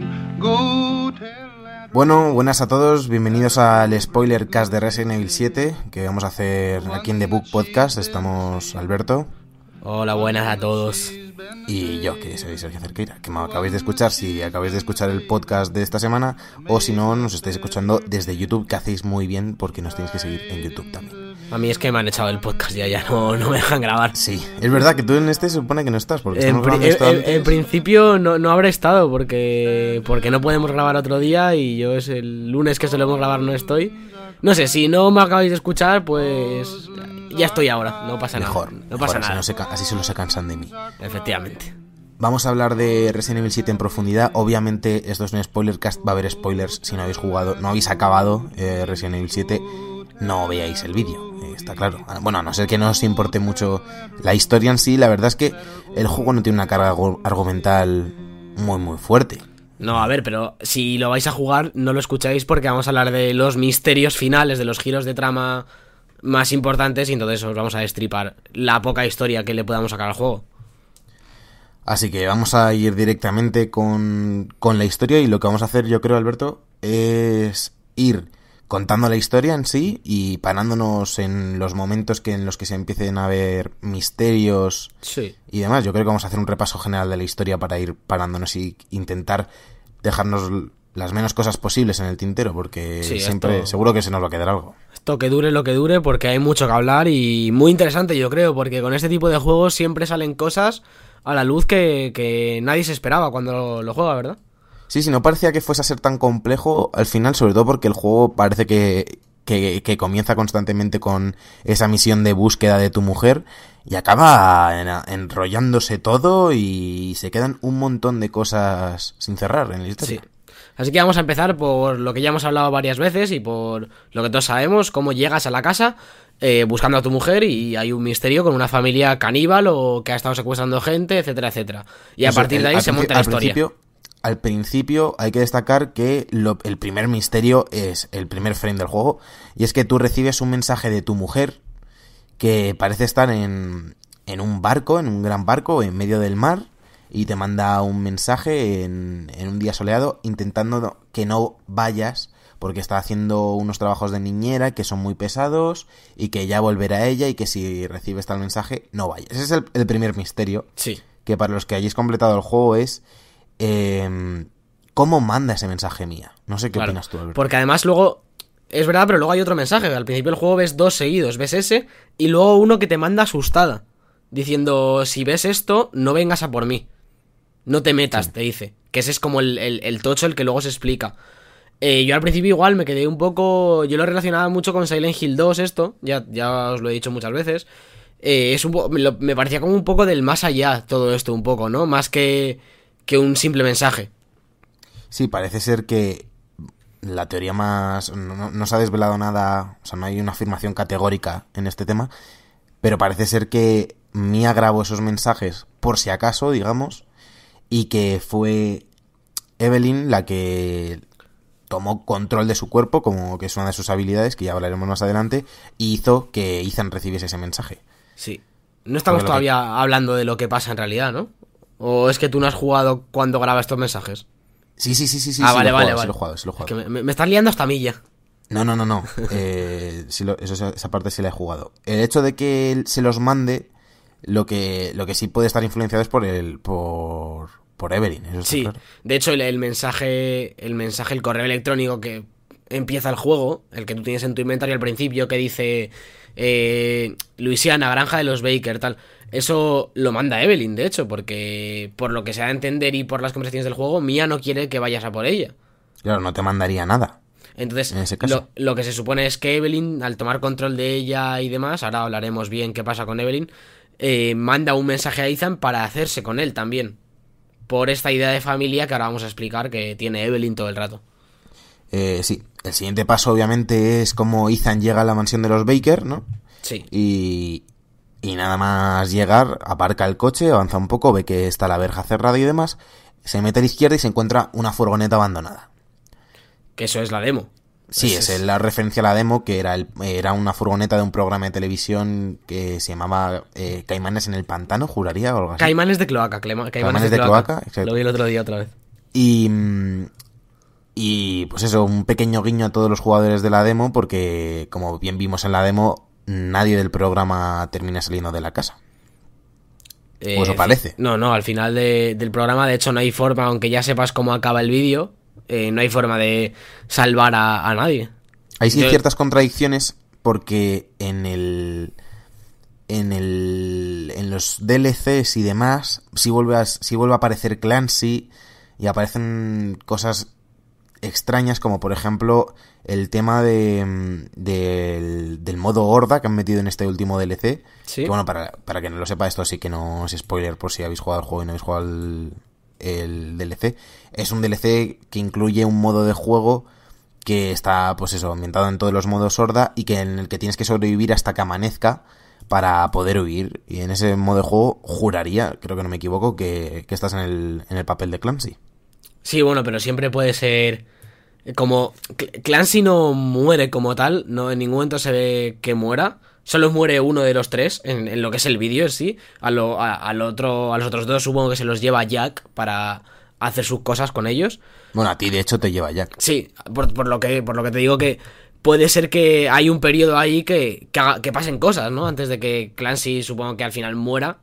Pero pueden pasar cosas en- en- y pueden tirar de DLCs ahí bastante bien. Sí, de hecho, de hecho en el primer en el primer volumen de estos capítulos inéditos, que es como, como han llamado a los DLCs, eh, han, han metido historia de Clancy y demás, que me parece que es un recurso bastante bueno porque al dejar ahí la historia un poco abierta y demás, me parece que, que, que hacen bien. Sí, sí, es bastante correcto porque además te quedas un poquito con, con las ganas de, de- de ver qué pasa porque el vídeo se acaba y como que te da un poquito de ganas de, de huir de ahí con Clancy porque es un personaje al que, al que no acabas de conocer del todo y, y no es un personaje muy plano tampoco, no es como interesante la historia del programa y demás.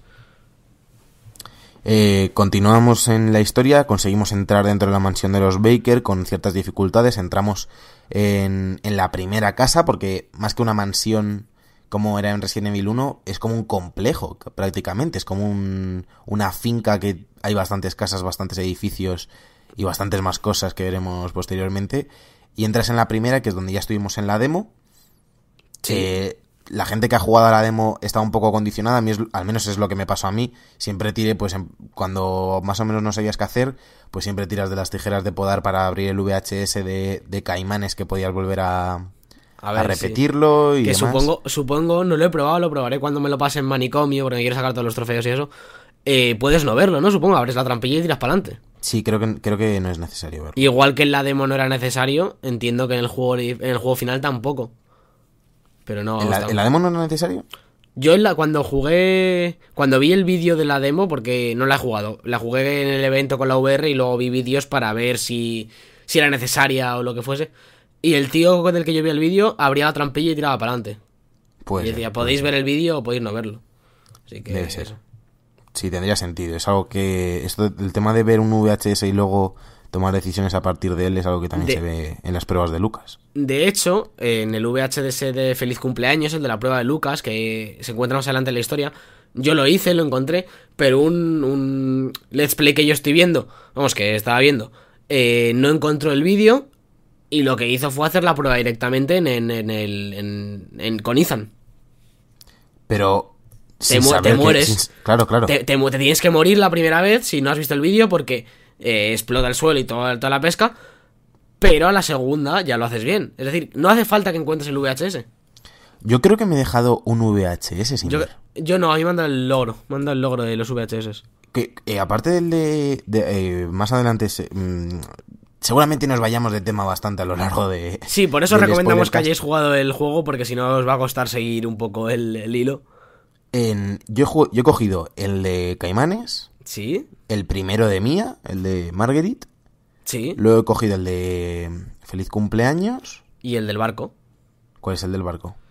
Eh, en el barco. Ah, sí, en el Cuando barco te hay coge otro, Evelyn, sí, además es obligatorio. Te dice, Sí, sí, sí. mira esto. ¿No hay otro?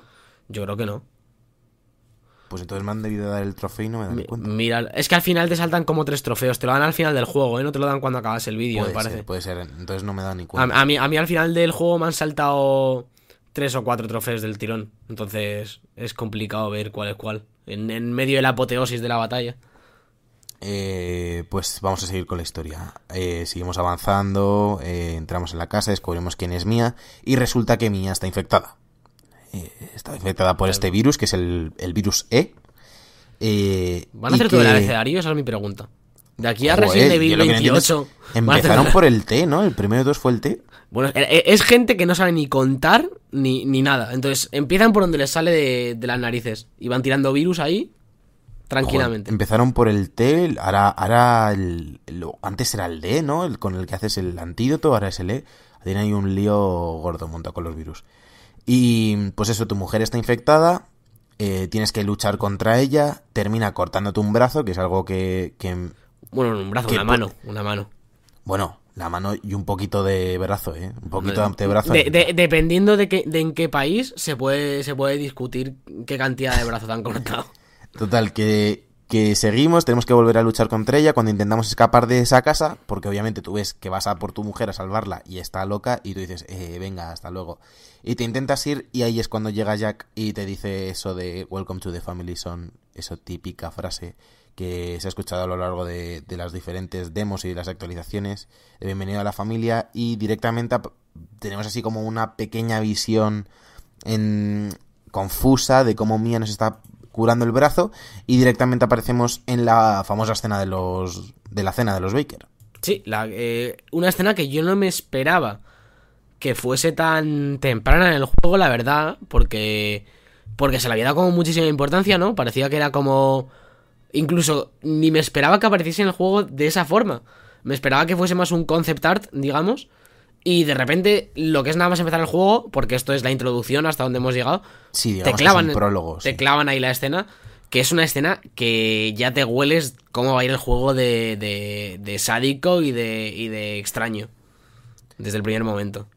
Sí, en esa escena vemos un poco cómo, cómo está la familia, que vemos cómo, cómo Jack le corta el brazo a Lucas, al hijo. Bueno, para que, pues si alguien no está jugando sin tener la imagen en la cabeza, la familia está por- compuesta por Marguerite, que es la madre, eh, Jack, el padre, Lucas, eh, uno, uno de los hijos, y también una abuela. La abuela que trama algo. La abuela, que, que yo vi el- el- la primera escena del juego y dije, esta señora trama algo. Esta señora está tramando... Se veía venir, vamos. de- desde, desde el momento que, que vimos a la abuela, todo el mundo ya pensaba que esta abuela tramaba algo. Además a la abuela te la van colocando en sitios por los que tienes que pasar, sí o sí, Uf, para llegar a... ¿No, no te pasó, ¿No te pasó al salir cuando te la colocan en. delante de. de la sala de guardado? De por la que esa sala de guardado en la casa principal al principio por donde puedes bajar a, eh, a donde Sí. están los holomorfos Ah, sí, o sí. puedes volver por la Uf, puerta del escorpión y eso cuando te la colocan ahí, yo pasé diciendo, Dios mío, por favor, que no me toque. Cuando ya me iba a ir de la casa, eh, después de la lucha contra Jack, me metí y luego me di la vuelta a ver si estaba y ya no estaba. Y me llevé un susto. ¿Dónde está esta? Que es, esta gente es muy de no estar y luego sí que están. Pero no, Total. la abuela no, no pega ningún susto en todo el juego. es, No, es- es no. más miedo que da miedo ver ahí a la abuela vegetal en todas las esquinas. Sí, da mucho, da mucho yuyu. Sobre todo da yuyu las texturas de la cara. Uf. Eh, posteriormente, pues pasan una serie de cosas en la, en la cena de que si uno se levanta, que parece que la policía da bastante la brasa a la familia con llamadas y demás. Intentamos escaparnos aprovechando la confusión del, del momento, porque Marguerite se cabrea porque no quieres comerte de su comida, que la verdad es que no tiene muy buena pinta. Y nos, nos movemos rápidamente y empieza ya el juego como tal. Empieza la primera persecución con Jack en la que intentamos huir y conseguir una llave una trampilla para entrar a la primera sala de guardado. Y, y más adelante, pues eso, tendremos que, que huir de Jack.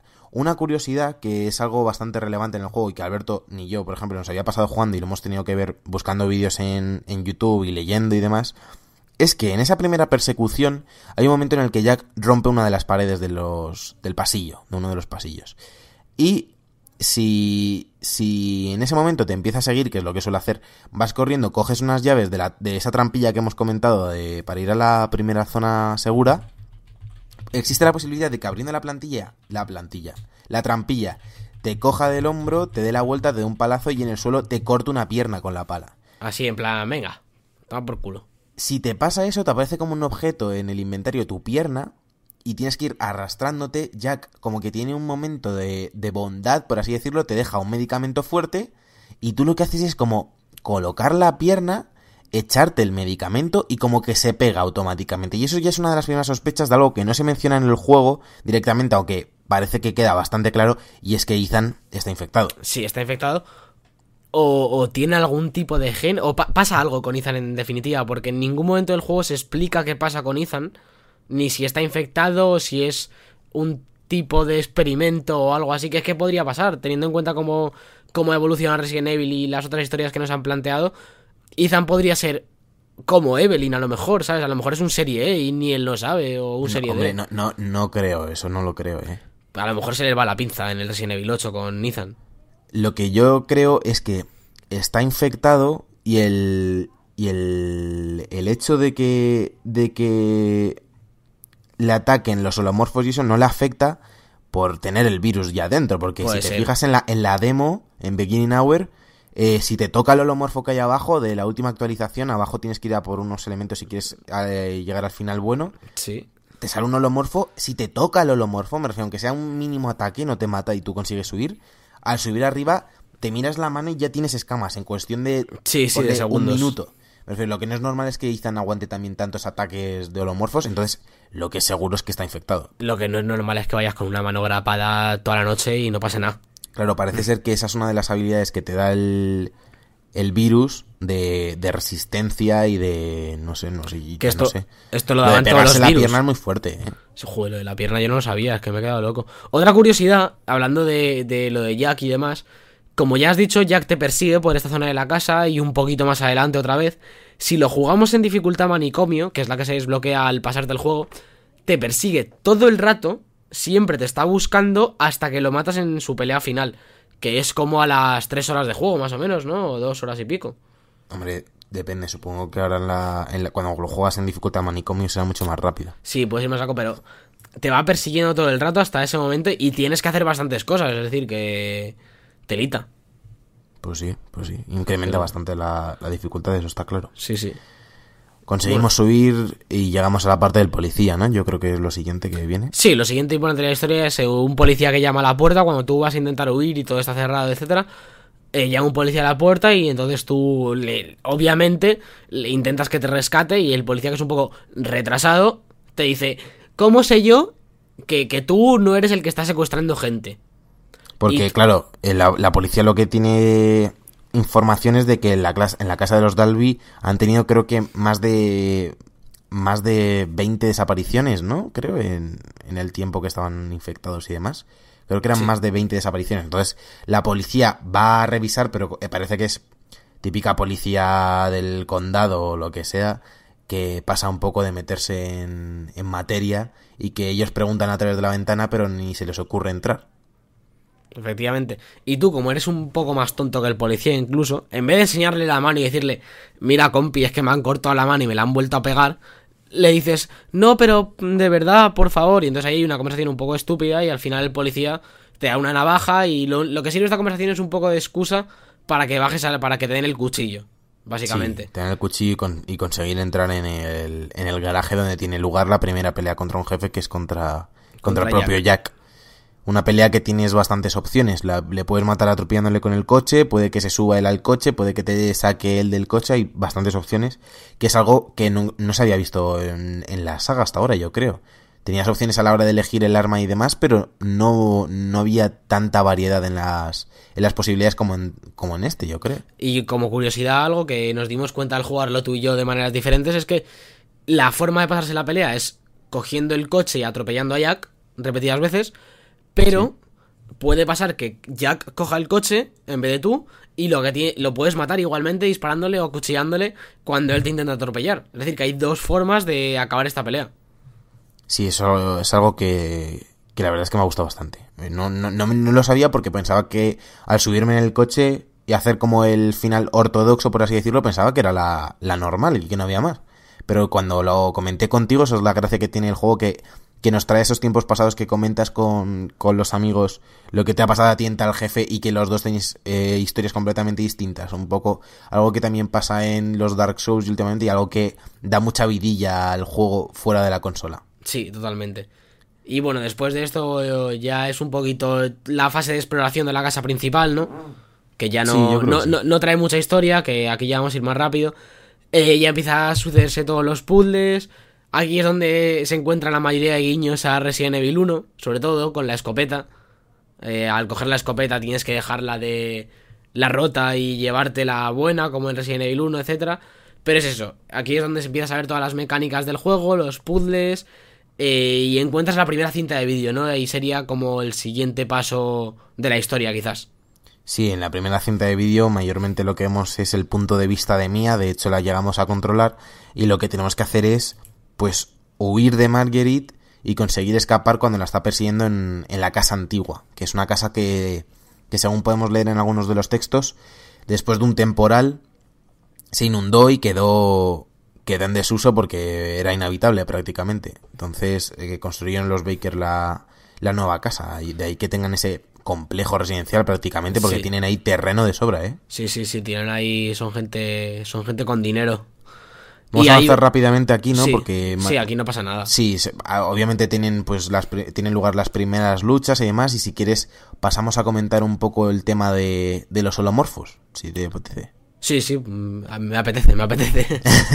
Eh, los holomorfos aparecen poco más adelante en la fase inicial del juego eh, y es el sustituto, por así decirlo, del zombie como tal. Y mm, posteriormente en la historia conocemos que son criaturas creadas por, por Evelyn y, y que ella puede manejarlas eh, a su antojo, Sí. aunque por lo general tienen vida propia y un, un sistema de defensa eh, propia, eh, valga la redundancia, eh, muy elevado. Entonces a la mínima amenaza atacan con mucha violencia. Sí, tienen como una, resist- una resistencia, una inteligencia artificial, digamos, pero los puede controlar Evelyn a placer, ya que son parte de ella, digamos, de alguna forma. Eh, sí, son parte de esas ramificaciones que muchas veces vemos que, que puede hacer Evelyn. Eh, más adelante, pues recibimos las primeras llamadas de Zoe, que es la hija, y ahí, es cuando empezamos a conocer eh, los dos personajes nuevos. Ya hemos hablado pues de Lucas, de la abuela de Jackie y de Marguerite, y sabemos ahora que Zoe es una de las hijas de, de la familia Baker y que está intentando huir de la casa porque se ha dado cuenta que sus padres están locos, y la propia Evelyn, que le hemos mencionado ya un par de veces, pero que no lo habíamos comentado, que es una niña de unos 12 años que vive en la casa. Diez no años, se sabe muy bien por qué, porque no es, no es de la familia. ¿El que- ¿Cuánto has dicho? 10. Salen ¿Diez alguna, años? sí, salen alguna nota o en alguna Ah, pues, parte. Es que hoy justo he leído que, que eran 12, así que... Como no, ser que- como no me estoy equivocando yo, que es posible, pero creo recordar que en el propio juego dicen 10 en algún momento. Puede ser, puede ser. Veamos, que es una niña pequeña que... Que se trama que pasa algo raro con ella, ¿no?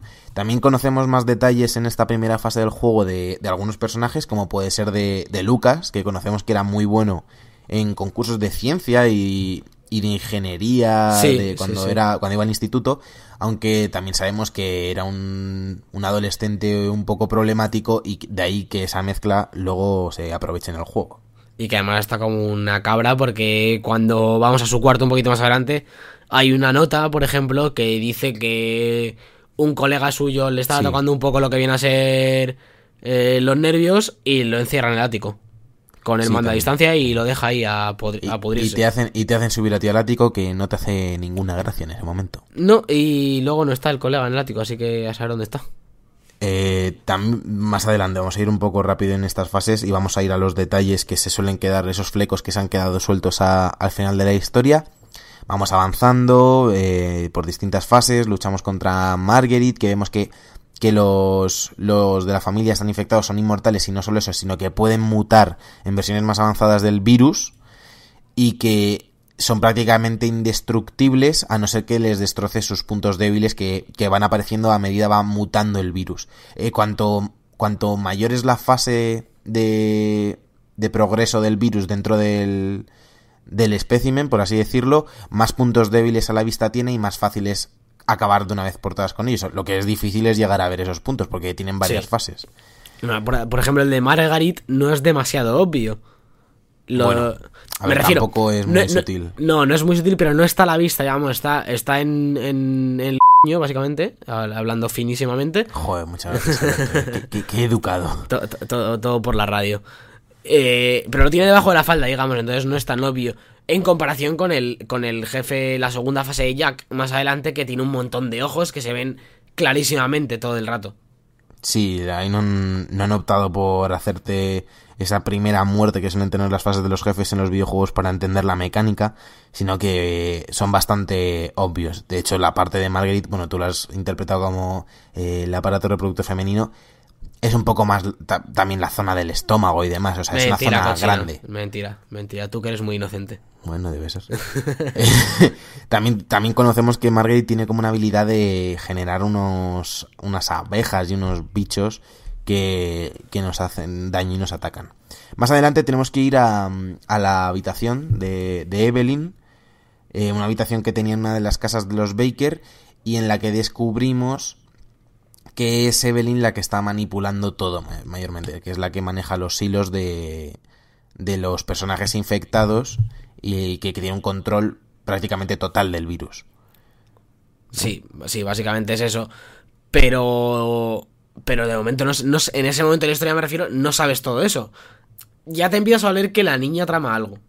Cuando vas Sí, a su porque es, habitación. es una parte vital y de hecho las pintadas y eso de que no vayas arriba con la niña y eso, no se sabe quién las hace, pero seguramente estén hechas por, por los Baker. Sí, sí, sí, desde luego, porque eh, al final del juego, y como hablaremos ahora en los flecos sueltos, los Baker no siempre han sido así. Entonces, sí que tiene que haber ahí un momento de transformación en el que ellos intenten oponerse de alguna forma. Y cuando llegas a, la- a las habitaciones de Evelyn y demás, como decimos, empiezan a pasar cosas bastante extrañas, como que se apagan las luces y oyes la voz de Evelyn diciéndote que te vayas. Y la ves, de hecho, que la- la- es la primera lo- vez que la ves. Sí, que ves como los pies ahí daba un mal rollo bastante interesante. Pero ya está, y parece que Evelyn como que desaparece ahí. Sí, no, parece- no, no sí, la vuelves parece a ver. una- De hecho, yo al principio pensaba que era una. mm, un fantasma o algo así, alguna niña que hubiese muerto en la casa y Yo que no iba a tener la relevancia que al final tiene la historia. Sí, porque ya, ya después de esto te vas a los puzzles de Lucas, que es una zona eh, mm, 90% jugabilidad. Sí. Son. eh, Lucas es un poquito. eh, como ya hemos dicho, el inteligente, pero el loco también. Es como una mezcla entre el de Sau y el Joker, un poco. Sí, sí, Y- es un poco, es un poco, pues, ¿Y Jesse sí, ese, ese tema de Sao y de hecho ese de, hay una, hay una nota creo que de, desvela que las trampas y, y esos juegos y esos eh, puzzles que construye a los, a los inquilinos, por así decirlo, la gente que ha secuestrado a los Baker, eh, lo- se los pide Marguerite para que no se escapen porque se está intentando escapar como todo el mundo y le pide Sí. que construya una serie de trampas. Sí, sí, además en varias notas del juego vemos como Margarit pasa de pedirle eso a Lucas de alguna forma o de pedirle que les contenga o de decirle he encerrado a este en este sitio porque se escapa a un poquito más adelante ver como estoy harta de que se escape toda esta gente si los pilláis matadlos. Porque si la gente se intenta escapar obviamente. Pues eh, también se desvela con, hablando de Lucas, se desvela que, mm, que en ese momento, en el momento en que estamos en su juego de, de So, por así decirlo, eh, se desvela que a él le gusta tener el virus. Y Sí. de hecho critica a Mia y, le- y dice de Mia que se está intentando cargar todo, intentando huir y, De- y deshacerse de, de Evelyn. Y también dice que permite a Evelyn ver a Mia. Dice de- que de vez en cuando viene a visitarla. sí Porque Evelyn, mm, lo vamos a decir ya, cree que Mia es su madre. Sí, por, eh, por Evelyn- que se desvela más adelante. tiene como un complejo de familia y que eh, nunca ha tenido una familia, digamos, ahora hablaremos por qué, y quiere que, que tener unos padres, digamos, tener una familia, por eso además eh, transforma a los Baker de esta forma, quizá, porque es- los Baker al parecer eran como una familia bastante idílica, ¿no? Antes de todo esto. Eran A ver, como... A ver, no sé si idílica, pero La Eh, familia que pilló, vamos. Pero eran un poco como la, la como la imagen de familia, digamos, ¿no? Sí, la familia tradicional americana, por así decirlo. Efectivamente, efectivamente. Entonces Evelyn, al ver eso y, y- y tener a Mia ahí y demás, como que se obsesiona con la familia. Y entonces se obsesiona con que Mia es su familia, en ciertos momentos del juego con que tú deberías ser su padre, Sí. tirando hacia el final, y eso conlleva bastantes decisiones de la trama también. Eh, en, en ese tramo también estamos intentando buscar una cura para el virus que nos ha pedido Zoe, que sabemos que Lucas las tiene encerradas pues a, a, a Mia y a Zoe en alguna parte de la casa. Avanzamos en los puzzles de Lucas y llegamos a ese clímax en el después de la zona del embarcadero, saliendo del puzzle de Happy Birthday, en el que mm, en el que nos encontramos con Zoe y con y con Mia y tenemos el antídoto porque hemos encontrado lo, el brazo y la cabeza del serie D que es un es un virus anterior y que no sé no sabemos muy bien por qué con el con el brazo y con la cabeza de un infectado de la serie anterior puedes hacer un antídoto para la serie posterior que no tiene mucho No, sentido no sé. pero Les hacía falta una forma de, de- de construir una cura y Sí. es lo que se les ocurrió un poquito. y tampoco sabemos qué hace en, el- en la casa de los Baker un serie D porque no tiene mucho sentido Efectivamente, efectivamente. Quizás de, de todas las... La gente que infecta a Evelyn a lo largo de los tres años que pasan en la casa, no todos se transforman de forma de forma correcta en zombies, sino que quizás toman diferentes versiones del virus dependiendo de, de la sangre o de ciertas cosas. Mm, Sí, no, no se sabe, no se sabe. Ahí pueden hacer lo que les dé la gana. Sí, sí, sí. Eh, otra cosa que tampoco tiene sentido justo en esta fase es cuando llegamos al final y vemos a Lucas. eh, Lucas se supone que nos, ha intenta- nos ha intentado matar a lo largo de todos los puzzles que hemos pasado. Lo que no tiene ningún sentido es que en ese momento no nos disparase. Es algo que no- que tampoco ¿en entiendo. ¿En qué momento ves a Lucas como tal? Nada más llegar a, a por las chicas está Lucas. ¿Sí?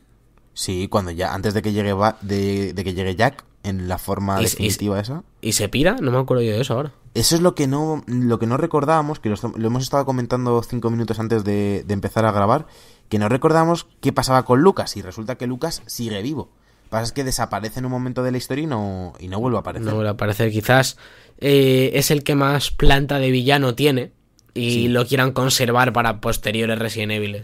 Resident Evil. Resident Evil es. Resident Evil. Es Resident lo más Evil probable. debería adaptar la RAE, ¿eh? Sí. Resident Evil es. Eso, eso es un buen plural para Resident Evil. Después Yo creo de esa... De, ¿Qué ibas a decir? Perdón. que yo creo que es la, la, la mejor decisión que, que han tomado con, con, con Lucas un poquito, ¿no? Eh, mantenerlo para posteriores juegos. Ya que tiene esta planta de villano. Sí, a mí, a mí no me ha gustado mucho porque, o sea, me gusta, me gusta mucho más Jack como, como villano, más, a- más ad- adelante hablaremos de, de por qué no es el villano.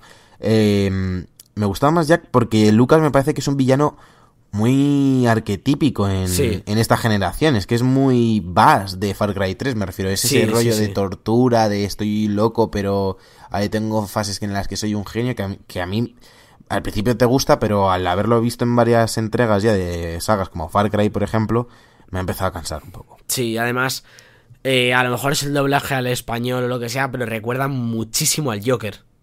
A mí personalmente me recuerda muchísimo con las risas, con el timbre que tiene, etcétera. Me recuerda mucho al Joker y al final es como que no, no sorprende, ¿no? No sorprende. Eh, más adelante nos enfrentamos a Jack, más adelante me refiero 30 segundos más adelante, nos enfrentamos a Jack después de liberar a, a Zoe y a Mia. En una batalla final contra Jack, una vez ya nos hemos deshecho de Marguerite, conseguimos deshacernos de, de Jack, que finalmente fallece en ese momento. Sí, sí, pues lo, lo revienta por varios que lados. no, no- no lo hemos mencionado, pero Marguerite también fallece en, en la batalla que tenemos contra ella. Sí. Yo pensaba que iba a volver, fíjate. Yo también, Pensaba yo que iba a también. haber otra batalla contra ella. Es que yo pensaba que la historia iba a tirar por otro lado. Yo pensaba que una vez acabases con el puzzle de Lucas, iba como a revivir toda la familia y a dar un giro argumental, pero en torno a la familia. Sin embargo, tira todo hacia Evelyn y hacia el barco que ahora hablaremos y cambia completamente el- lo que es la historia. Sí, en ese momento es en el que tenemos que hacer la, la decisión del juego, nada más de, de vencer a Jack, que es elegir si queremos salvar a Zoe o queremos salvar a Mia. que tiene una influencia en los próximos tres minutos de juego y en los últimos dos minutos de juego, No porque es son dos escenas, sí. el Sí, resto sí. no tiene ninguna influencia. Porque de hecho, eh, tú, has, tú has salvado a Mia, yo he salvado a Zoe justo para esto, para poder comparar. Eh, cuando salvas a Mia, toda la parte del barco, que ahora a la que estamos llegando ahora mismo, la juegas con Mia. Si salvas a Zoe, también la juegas con Mia. Sí, Quiero decir, Zo- Zoe, eh, según, vamos, salvas a una de las dos, matas a Jack y nada más eh, salvar a una de las dos, te vas en barco con ella. Y la otra se queda. Pues si te vas en barco con Zoe, en cuanto llegas a, la- a- a ver el barco grande, a donde te vas a meter en los próximos minutos de juego, eh, Zoe muere. Y ya está. Eso es algo que yo no entiendo. Por ejemplo, yo opté por la opción de mía y algo que aprovechamos este spoiler cast para comentarlo aquí. Eh, yo al salvar a Mía, Zoe se queda en el muelle diciendo, estás loco, no sabes lo que me has hecho, me acabas de matar, por así decirlo. Mía, Mía hace lo mismo. Mía hace, Mía hace exactamente lo mismo. Eh, Mía te dice. Se enfada contigo también. Y luego te empieza a decir. eh, bueno, es que mi sitio está aquí, no sé qué. Un poco como que lo acepta, ¿no? Digamos como que se deja contagiar por Evelyn del todo. Pero yo lo que, lo que yo no entiendo es en... O sea, Mía lo entiende. No es que lo entienda, es que eh, te empieza a insultar Ah, como, empieza como decepcionada y luego, y luego como que se empieza como a medio reír y dice, bueno, mi sitio está aquí con ella, no sé qué, ¿sabes? Como si aceptase ser la madre de Evelyn un poco. Y otra pregunta. En la fase de Mía, cuando tú llegas en barca, claro, en tu fase, Zoe muere como que Evelyn la, puede controlar a distancia y la mata de camino. Sí, la transforma en, en lo que se convierte en Margaret ya cuando mueren, en esa Sí, en arenisca esa- extraña. Pues la convierte en eso. Sí, no, no, sí, sí lo he visto, lo he visto en YouTube, pero yo, por ejemplo, cuando llego en la barca, eh, a mí como que me dejan atrapado en un amasijo de virus, ¿a ti no? Sí, sí, sí. En, en el final con Mía lo que hace es que te tira el agua de la barca y te quedas atrapado en un amasijo de virus, de, sí, de virus y te despiertas con Mía. ¿No? Yo Sí, te despiertas con Mía, pero yo me desperté, o sea, yo me desperté con Mía en el presente, que hacía Mía en tu opción allí? Eso digo yo, es que te despiertas en el mismo punto con Mía. No sé cómo llega hasta allí, en la, en la versión de Zoe. No lo entiendo. Porque, por- eso es algo que porque yo pensaba que. Porque además no, te ves tu reflejo en el agua y si te fijas un poco ves que eres mía, pero yo no me fijé. Y pensaba que era Zoe, y luego ya caí que no. Pero es que eh, te despiertas en el mismo punto en las dos historias y mía se ha quedado en el embarcadero, en mi caso. Entonces no sé cómo llega hasta ahí. Pues otro de los flecos que se queda suelto, aunque luego se resuelve porque en tu final Mía muere. Sí, pero ahora hablaremos de por qué muere, porque lo he leído antes y en el final, de, vamos, en el final que he hecho yo, hay un enfrentamiento más contra Mía que tú no has vivido, me parece. ¿Qué dices? Cuando llegas Bueno, al... vamos, vamos a darle, vamos a darle, Vale, ahora vale, hablamos de eso, no, la- Dale, no anticipemos. Dale, dale. Eh, en ese punto en el que estamos hablando de que te despiertas con Mía en el barco, nos enteramos de una historia del pasado de Mía, de esos tres años eh, que hemos estado, en esos tres años que Ethan ha estado pensando en qué había pasado con Mía, de porque no sabía nada de ella, de, de su mujer. Eh, nos enteramos de que Mía trabajaba para una empresa de, de armas biológicas, una empresa farmacéutica, porque en Resident Evil todas las to- casi creo que el 90%, si no el 100% de las empresas que se dedican a hacer eh, el tema de armas biológicas son empresas farmacéuticas, al fin y al cabo. Sí, y todas las empresas que salen en Resident Evil son todas farmacéuticas, porque en el universo Resident Evil el- la empresa farmacéutica eh, tiene el 99% de las acciones del planeta Tierra. Algo- ¿Eso es verdad o eso eso está contrastado? Es proba- probablemente, es lo más probable. Eh, pues entra- entramos en, en el barco, nos damos cuenta de que Mía trabaja para una de esas empresas. Hay otro personaje con nosotros que... ¿Te, te acuerdas del nombre tú? Eh, Alan, Alan. Alan. Pues ese tal Alan eh, eh, estaba como malherido y admite que él tiene la culpa de todo, eh, que él ha sido el culpable de que se escape. Y Mía le dice, ha sido el culpable en plan de, no te libres, no te voy a decir que no, que sé que es lo que quieres, pero que, que no mereces morir. Y resulta que es que eh, tenían a Evelyn controlada esa empresa farmacéutica como un arma biológica definitiva para el campo de batalla, que tampoco sé qué campos de batalla ya quedaban abiertos porque en el universo Resident Evil está todo eh, destrozadísimo, hasta España, detrás de ti, güey. Esto, esto, por lo que yo he llegado a ver, tiene que ser antes del 5 y el 6. No, no puede ser, es que no puede ser. Es que tiene que serlo, no, no, no, no hay más tu tía. No Es que puede es- ser, no puede ser que sacas este ahí con infectados y no pase nada. O sea, y es que hay cosas, esa es, es otra cosa que hay cosas que no que no tiene sentido porque el Resident Evil 6 tiene lugar en 2010, en 2013, perdón. Y este se supone que es 2014, pero es que a lo mejor... No, no, no, no, no, este es 2017. ¿Seguro? 2017, sí, sí, lo vi en una anotación. 2017. Pues es que no sé. Eso es- no tiene mucho sentido, pero bueno, puede ser, ¿eh? Puede ser. Es algo que no tiene sentido porque ha habido una guerra biológica a nivel global. En Resident Evil 6 se ve un montón de frentes a lo Sí, largo sí. de todo el mundo y una guerra biológica. Sí, sí, Resident Evil 6 es, es una guerra biológica a nivel global, efectivamente. Lo que, lo que no entiendes, por ejemplo, que llegues con Ethan a la casa y te flipe tanto que haya un zombie. O sea, me refiero que yo estoy en un mundo que ha habido una guerra eh, biológica a nivel mundial, no sé nada de mi mujer, digo, eh, se ha muerto. No voy a ir a buscarla a esa casa porque me huelo lo que pasa en las casas, porque todo el mundo sabe lo que pasó en la mansión Spencer, en Raccoon City y en todas partes, porque es que ya era a nivel global, como estamos Sí, sí. diciendo. Bueno, eh, dejando un poco, dejando a un lado todo el tema de, incongruencias con las anteriores entregas, que de una forma u otra ya se verá resuelto, seguro. En eso creo que podemos confiar. Eh, se empieza a desenvolver toda la historia de, Mia en el barco y empezamos a ver cómo ella eh, va buscando a Evelyn, porque como hemos dicho está, perdida por el barco. Y en un momento, yo creo que es lo más importante de, de este flashback, vemos como ella graba con el portátil el vídeo que le manda a Ethan. Que le dice, si, si ves esto, no vengas a buscarme. Y ahí es cuando descubrimos de dónde salen esos vídeos. Eh, exactamente. Y ya un poquito más adelante, esto lo estoy pasando muy rápido porque realmente lo, lo importante es ver que Mia tiene una relación. sí, sí, es un agente. agente de, de una empresa farmacéutica eh, o de una, de, una, de una de este tipo de empresas y que está eh, bajo, eh, bajo la supervisión de. Vamos, supervisando a Evelyn todo el rato. Que Evelyn eh, es un arma biológica desde de nacimiento, desde que era un embrión, se le, se le inyecta o se le transfieren estos genes para, para ser una, una, un arma biológica, el serie E. Que es, eso es lo que descubrimos en el barco. Sí. Y que se, se les ha ido todo de madre, se les ha descontrolado Evelyn y el, y el barco acaba naufragando en esos pantanos de, de Luisiana donde se ambienta el juego y la mansión Dalby. Sí, y de hecho vemos notas que previas el juego de que es Lucas el que encuentra ese barco y obliga un poco a la familia a coger a Evelyn y a Mia, que digo yo que son las únicas supervivientes, y empieza todo, toda la historia de los, de los eh, Baker a partir de ahí. Claro, lo que hace, lo que hace es mm, que se menciona en el juego es lo de eso de Lucas, que se da cuenta de, de todo eso y como va, y va con Jack, y debe ser que Evelyn aprovecha que ve a esos dos y se hace con ellos y encima le viene como anillo al dedo, porque el tema familia y demás lo tiene todo cubierto. Sí, porque es todo el rato ya lo que hablábamos desde este punto, todo el rato vemos como Evelyn lo único que te está preguntando todo el rato es, ¿va a ser mi mamá? ¿Seremos una familia? Y al final, Mía, en, un momento de, de desesperación, de tengo que, cons- que co- conseguir que venga conmigo, le dice, sí, vamos a ser una familia. Y a partir de ese momento que Mía le dice que sí, ya Evelyn se lo cree y entonces cada vez que hace algo contra ella, Evelyn se enfada diciendo, pero eres mi... Era, dijiste que éramos una familia. Y entonces empieza a matar personas y ya se le va del todo la pinza. Sí, eh, al principio le sigue el juego porque estaban obligados por su trabajo de seguirle el juego en plan de mamá y papá y al final le lo pagan caro.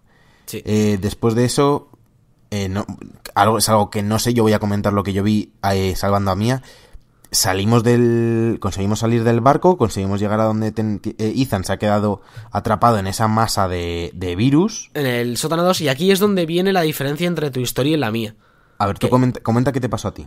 Porque en la historia de cuando salvas a Zoe, lo que pasa es que tú llegas ahí, ves a Ethan, retomas control de Ethan, ves una escena, la escena en la que hablas con Jack, que no sé dónde es. Ves, estás hablando con Jack. Es en el salón. Sí, sí, es en el salón de, sí, sí, es en el salón de la casa, Jack, de, de hecho es en el salón que está pegado al comedor. Sí, sí, sí, en el primero donde apareces. Sí. Y, y a- es Jack está sano y te cuenta cómo Evelyn les, les contagió, ¿no? Un poquito. Les Sí, como que, como que ellos no tenían la culpa de todo esto, que no podían hacer nada para controlarlas. Esa es una charla que tenemos, que, que creo que también está Zoe en el salón. Y Eh, no sé, yo creo, no me acuerdo de eso, pero me, es- me suena, me suena que está Zoe por ahí también. Pero es algo que parece que nunca ha tenido lugar, porque es algo que te, te, o sea, te saca de, de lugar por completo. y Parece que esa conversación nunca ocurrió, pero que por las alucinaciones que tiene el virus y el control mental y demás, tienes acceso a eso. Sí, no sé, a lo mejor es una conexión mental con el cerebro muerto de Jack o algo así. Sí, no, no, Por no queda claro. No queda claro. Y la diferencia viene ahora, que cuando tú sales de ese amasijo de virus, si has salvado a Zoe, Mia te está persiguiendo con un cuchillo y la tienes que matar otra vez. Hay una palanca en el suelo y la tienes que atizar hasta que la matas. Claro, yo lo que, yo lo que vi, que no sé si lo has visto tú, es que yo salí de. O sea, llega Mía, curada obviamente, y ella se queda con Evelyn para. como para hacerte ganar tiempo y permitir que te vayas, y se encierra en el barco con Evelyn y, y deja que. Claro. que te vayas. Claro. Y tú te vas eh, con típica escena en plan de ¡No, Mía! ah". Sí, pues aquí, y llegas, a- llegas a las minas. Efectivamente, pues aquí es al revés. Aquí eh, tienes eh, Mia, como no está curada, se ve controlada por Evelyn una vez más. Evelyn le dice todo el rato: Mátalo, mátalo, es culpa suya que no seamos una familia. Entonces, eh, hace que Mia intente matarte. Y cuando tú ya le clavas la palanca y la matas, como que se desinfecta, ¿no? Entre comillas, los últimos segundos. Y te dice: Vete ahora, no sé qué, mm, sálvate. Y ya te vas. Pero Mia muere ahí. Pues, pues esa es la mayor diferencia, yo creo, entre los juegos y el final de si está viva o sigue muerta. Entonces, Sí. Y entonces ya llegamos a las minas, que es la donde empieza la conexión con la saga un poquito, ¿no? Porque Sí. so- hay unos laboratorios, que es lo más importante de la zona de las minas, hay unos laboratorios en los Bueno, que... espera, espera, espérate. Nada más llegar a las minas, escuchamos una conversación por radio. Ah, sí, sí, sí. Para empezar, en- llegando a las minas oímos un helicóptero eh, que es de Umbrella y que es algo que aparece ya en, hasta en Beginning Hour, esa foto que en este caso la vuelven a colocar en uno de los de los muebles de la, de la habitación de guardado nada más entrar a la mía.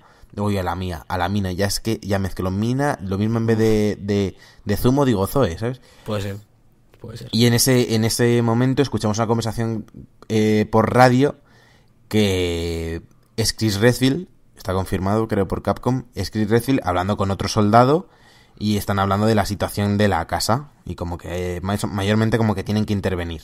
Sí. Y ya, ahora sí que esto se me había olvidado. Ya vol- volvemos un poquito a retomar el control, ya tenemos nuestro baúl de cosas, eh, vuelve toda la normalidad, digamos, porque el barco como que tienes objetos limitados. Está solo lo que hay dentro del barco. Ya volvemos a retomar el control de la casa, eh, el tema de las monedas y demás, y entramos a la mina. Y la mina son unos laboratorios. Que Sí. no entiendo muy bien qué pintan ahí. Los laboratorios, la verdad, no sé si tú sabes un poquito más o has investigado. ¿De por qué están ahí los laboratorios? Sí, No porque hay unos idea. laboratorios debajo de la casa de los Bakers si eran unos granjeros normales, ¿no? Claro, eso es, esto es algo que no tiene ningún, que no tiene mucho sentido y lo que no sé, tampoco he, tampoco he investigado demasiado sobre ello. Yo creo que es porque es la base de operaciones de Lucas y es algo que también aprendemos en este momento que Lucas eh, tiene contacto durante todos esos años en los que Evelyn está controlando a su familia.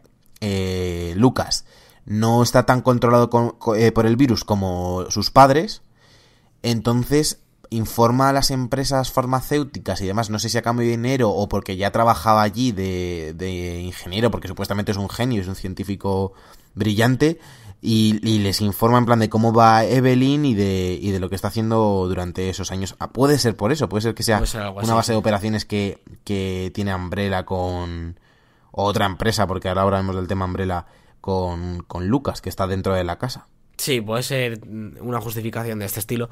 Lo que vemos en, en, en este momento de las minas es toda la explicación de los series, de serie A a serie E y cómo mejoran de uno a otro, y siendo el perfecto el serie E. Y tenemos que crear la cura para Evelyn, digamos, el antídoto. Sí, el antídoto de, a partir de, de unas muestras de tejido que tenía Mía de cuando era. de cuando trabajaba para. para cuidar a Evelyn y encargarse de. de su correcto desarrollo. Pues en este caso las tenemos que utilizar para crear ese antídoto. Y es en este momento en el que nos empezamos a enterar de un montón de cosas a partir de textos. Como que hay mm, bastantes eh, empresas farmacéuticas involucradas dentro de, de este experimento. Y el problema que hay aquí es que la mayoría de los textos están eh, censurados, eh, Sí. clasificados, Sí, y tienen como cuadrados negros en palabras que nos darían muchísima más información y que no sabemos si posteriormente podremos ser capaces de leerlas o si va a quedar un misterio para Resident Evil 8. Porque esto tiene pinta de que es algo, algo de, de Umbrella, etcétera. Si ahora hablaremos del tema Umbrella porque tiene bastante chicha. Está investigando sobre ello y tiene muchísima chicha. Vale, ahora cuando ya estamos acabando el juego, eh, ya lo siguiente, si no es así, corrígeme, es la pelea final. Eh, sí, vamos avanzando por las minas y en cuestión de nada nos damos cuenta de que las minas eh, están conectadas con el sótano de, de la casa de la demo y de la primera casa del juego, que entras por abajo y está conectado con las minas. Y en esas minas pues empezamos a tener alucinaciones viendo, viendo a Evelyn. Eh, continuamos por la casa, seguimos viendo a Evelyn, a Mia, cuando, cuando en el principio nos atacaba con la motosierra al principio de todo el juego. Y llegamos a esa batalla final contra, contra Evelyn que está precedida por esa imagen eh, majestuosa de la silla de la abuela vacía. Que, que es cuando te, te prácticamente te imprimen en la pantalla. La abuela trama algo. Sí, esta abuela... Esta abuela. ¿Cómo, cómo ¿Cómo fue la lo que, te, película?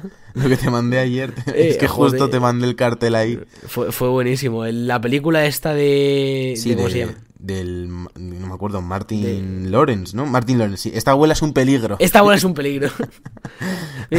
Brutal. Y, y bueno, eh, vemos, eh, tenemos la pelea contra Evelyn, que es simplemente bloquear sus ataques hasta llegar a ella y curarla. Y una vez la curas, va envejeciendo, envejeciendo hasta que se convierte en la abuela. Que son, es decir, son la misma persona. Porque en varias notas se puede ver como, cómo se dice que Evelyn se le está poniendo el pelo blanco, como si envejeciese muy rápidamente. Sí, en esas, en esas notas que, que escribe Lucas, se- es donde se lee esto. Efectivamente. Y entonces eh, se convierte en la abuela, entonces vemos que a lo largo de esos tres años ha acabado siendo la abuela Evelyn. Ha envejecido tan rápido por los poderes que esa abuela en estado vegetal era ella. Que lo único que tiene desarrollado es el cerebro. Y entonces la abuela se convierte en un monstruo y, es, y hay una pelea que es totalmente scripteada. Es prácticamente imposible morir. A no ser que, que no bloquees bien o algo así. Y ya llega la cinemática final directamente. Son como tres fases de pelea, pero, pero es simplemente apretar el botón en el momento correcto. Y la matas fácilmente.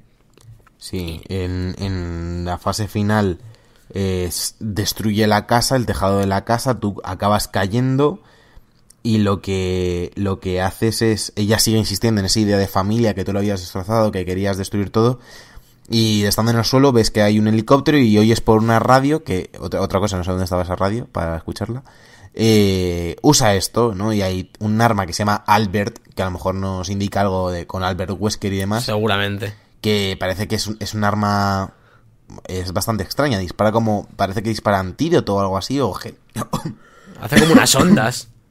perdón que me muero yo que yo sí que necesito el antídoto. Eh, dispara así como unas ondas, un polvo raro que que te, que te salva y que y que destruye a Evelyn. Sí, básicamente le metes mm, toda la, todo el cargador de esa pistola y, y la matas. Sí, después de, después de matarla, eh, vemos a. vemos como la casa está destrozada por completo. Como todo lo que conocíamos de los Baker ha desaparecido, menos Lucas, que no sabemos dónde está. Y, y llega alguien.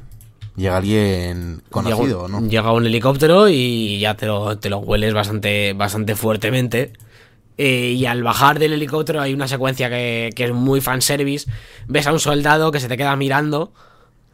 Sí, cuando se quita el casco, nadie sabe quién es. Porque no se parece a nadie que yo haya visto en la historia de los videojuegos y te dice, soy Redfield. Y entonces tú te lo crees.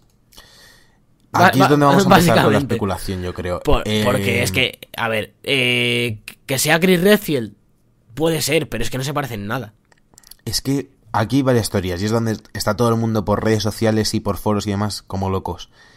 Puede ser que sea Chris Redfield y que le hayan hecho el remodelado, por así decirlo, un cambio de diseño, acompañado con este cambio de, de orientación de la saga numérica al menos, porque Chris Redfield, recordamos que en los primeros juegos, en el 1 y el 2, aparte que es moreno y en este rubio, eh, era alguien normal al menos, y en, y en el 5 de repente vemos que Chris Redfield eh, ha estado todos los años eh, metido en un gimnasio eh, a base de esteroides y que ya no es Chris Redfield, que me refiero que es el, es el Nemesis, tiene un brazo más grande que Raccoon City, ¿sabes?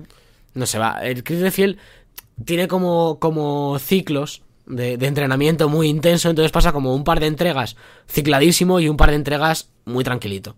Yo creo, Sí. ¿sabes? Debe ser algo así, porque si no, yo no entiendo que este señor sea Chris Redfield. Pero otra cosa que también hay que decir es que eh, él explícitamente no dice soy Chris Redfield. No dice soy Redfield. Sí, dice soy Redfield. Y aquí es donde empieza a ver, pues, esas locuras de, de tramas. Y mucha gente dice que, que- que se refiere a que es Hank, el, uno de los personajes más conocidos de la saga, sobre todo por, por los fans, que es un soldado, trabaja en el servicio de seguridad de, de Umbrella Corporation. Y es algo que tendría sentido porque el helicóptero en el que baja es de Umbrella. Efectivamente. Y aparte que el logo de Umbrella ha cambiado. Entonces, tenemos varias teorías que si queréis la- las vamos a enumerar brevemente. Tenemos la primera teoría, por así decirlo, que se trata de Chris Redfield. Ha pasado algo en Umbrella que ahora son buenos y que tendría sentido que hubiese habido una remodelación del personaje o algo así. Y la otra teoría es de que que no es no, no estamos hablando de, Chris Redfield, sino de Hank, que podría estar relacionado con los Redfield, no, no sabemos.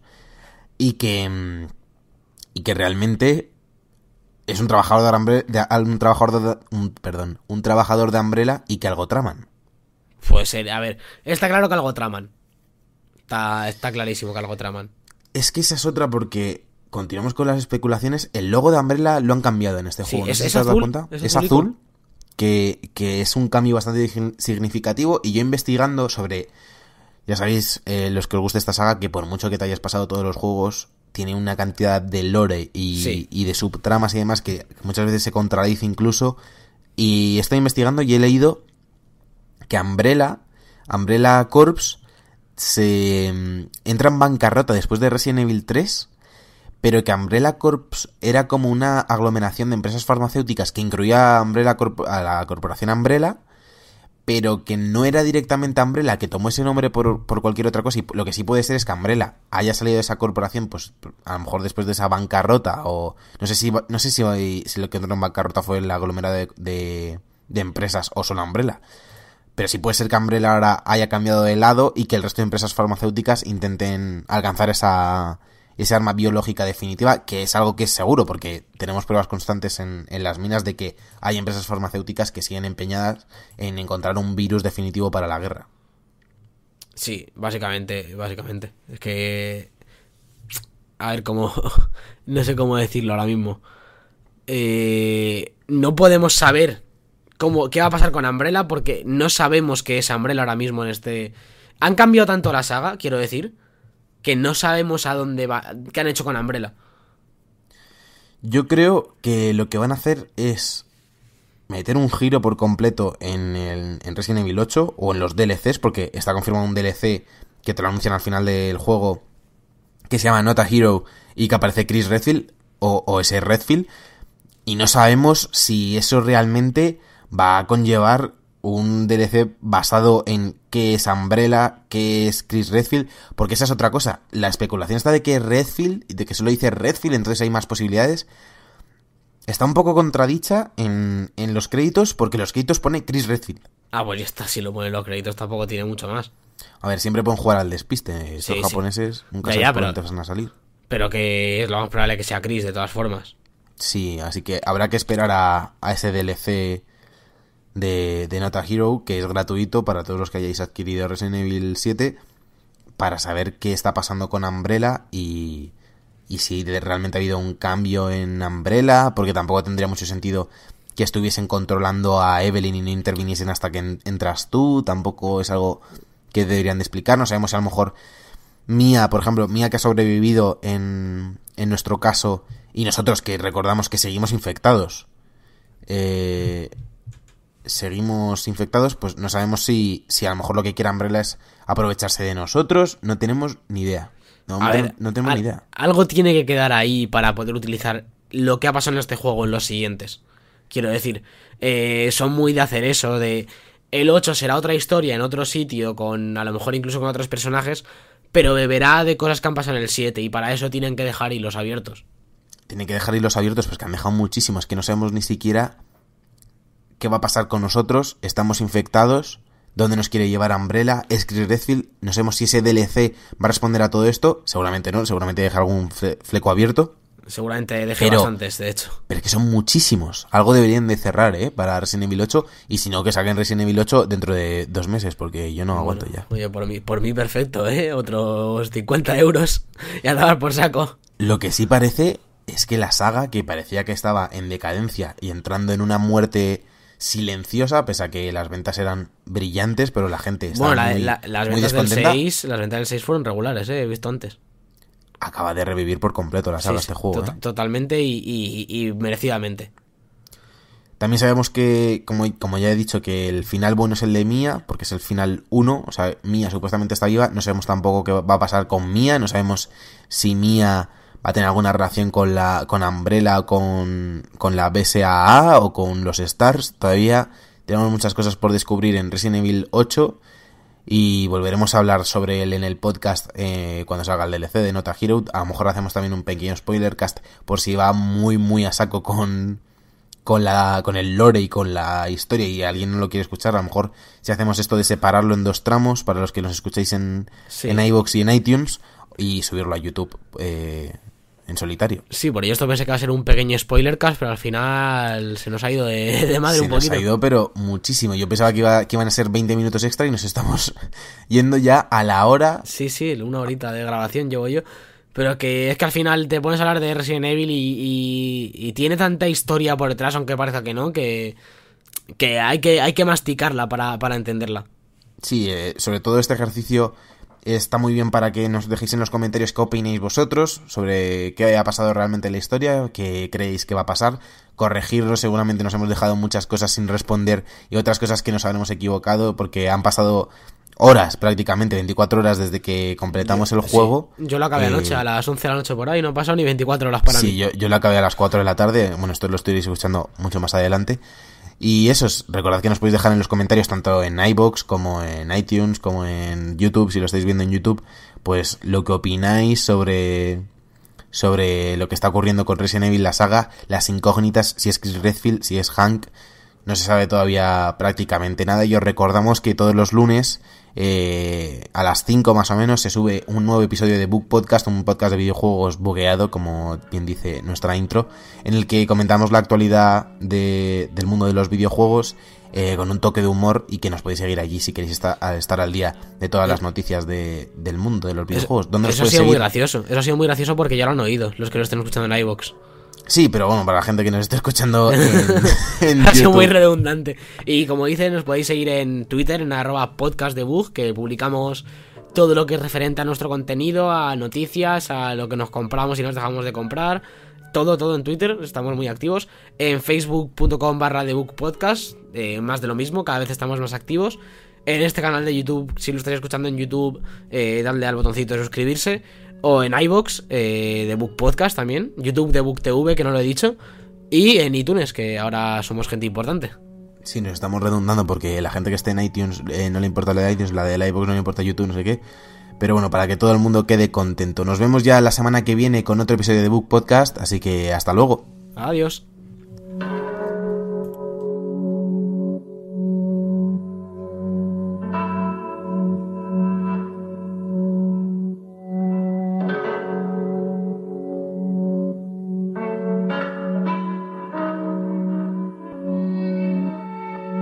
Todos los viernes de 2 a 3, The Book Podcast, en Europea Radio.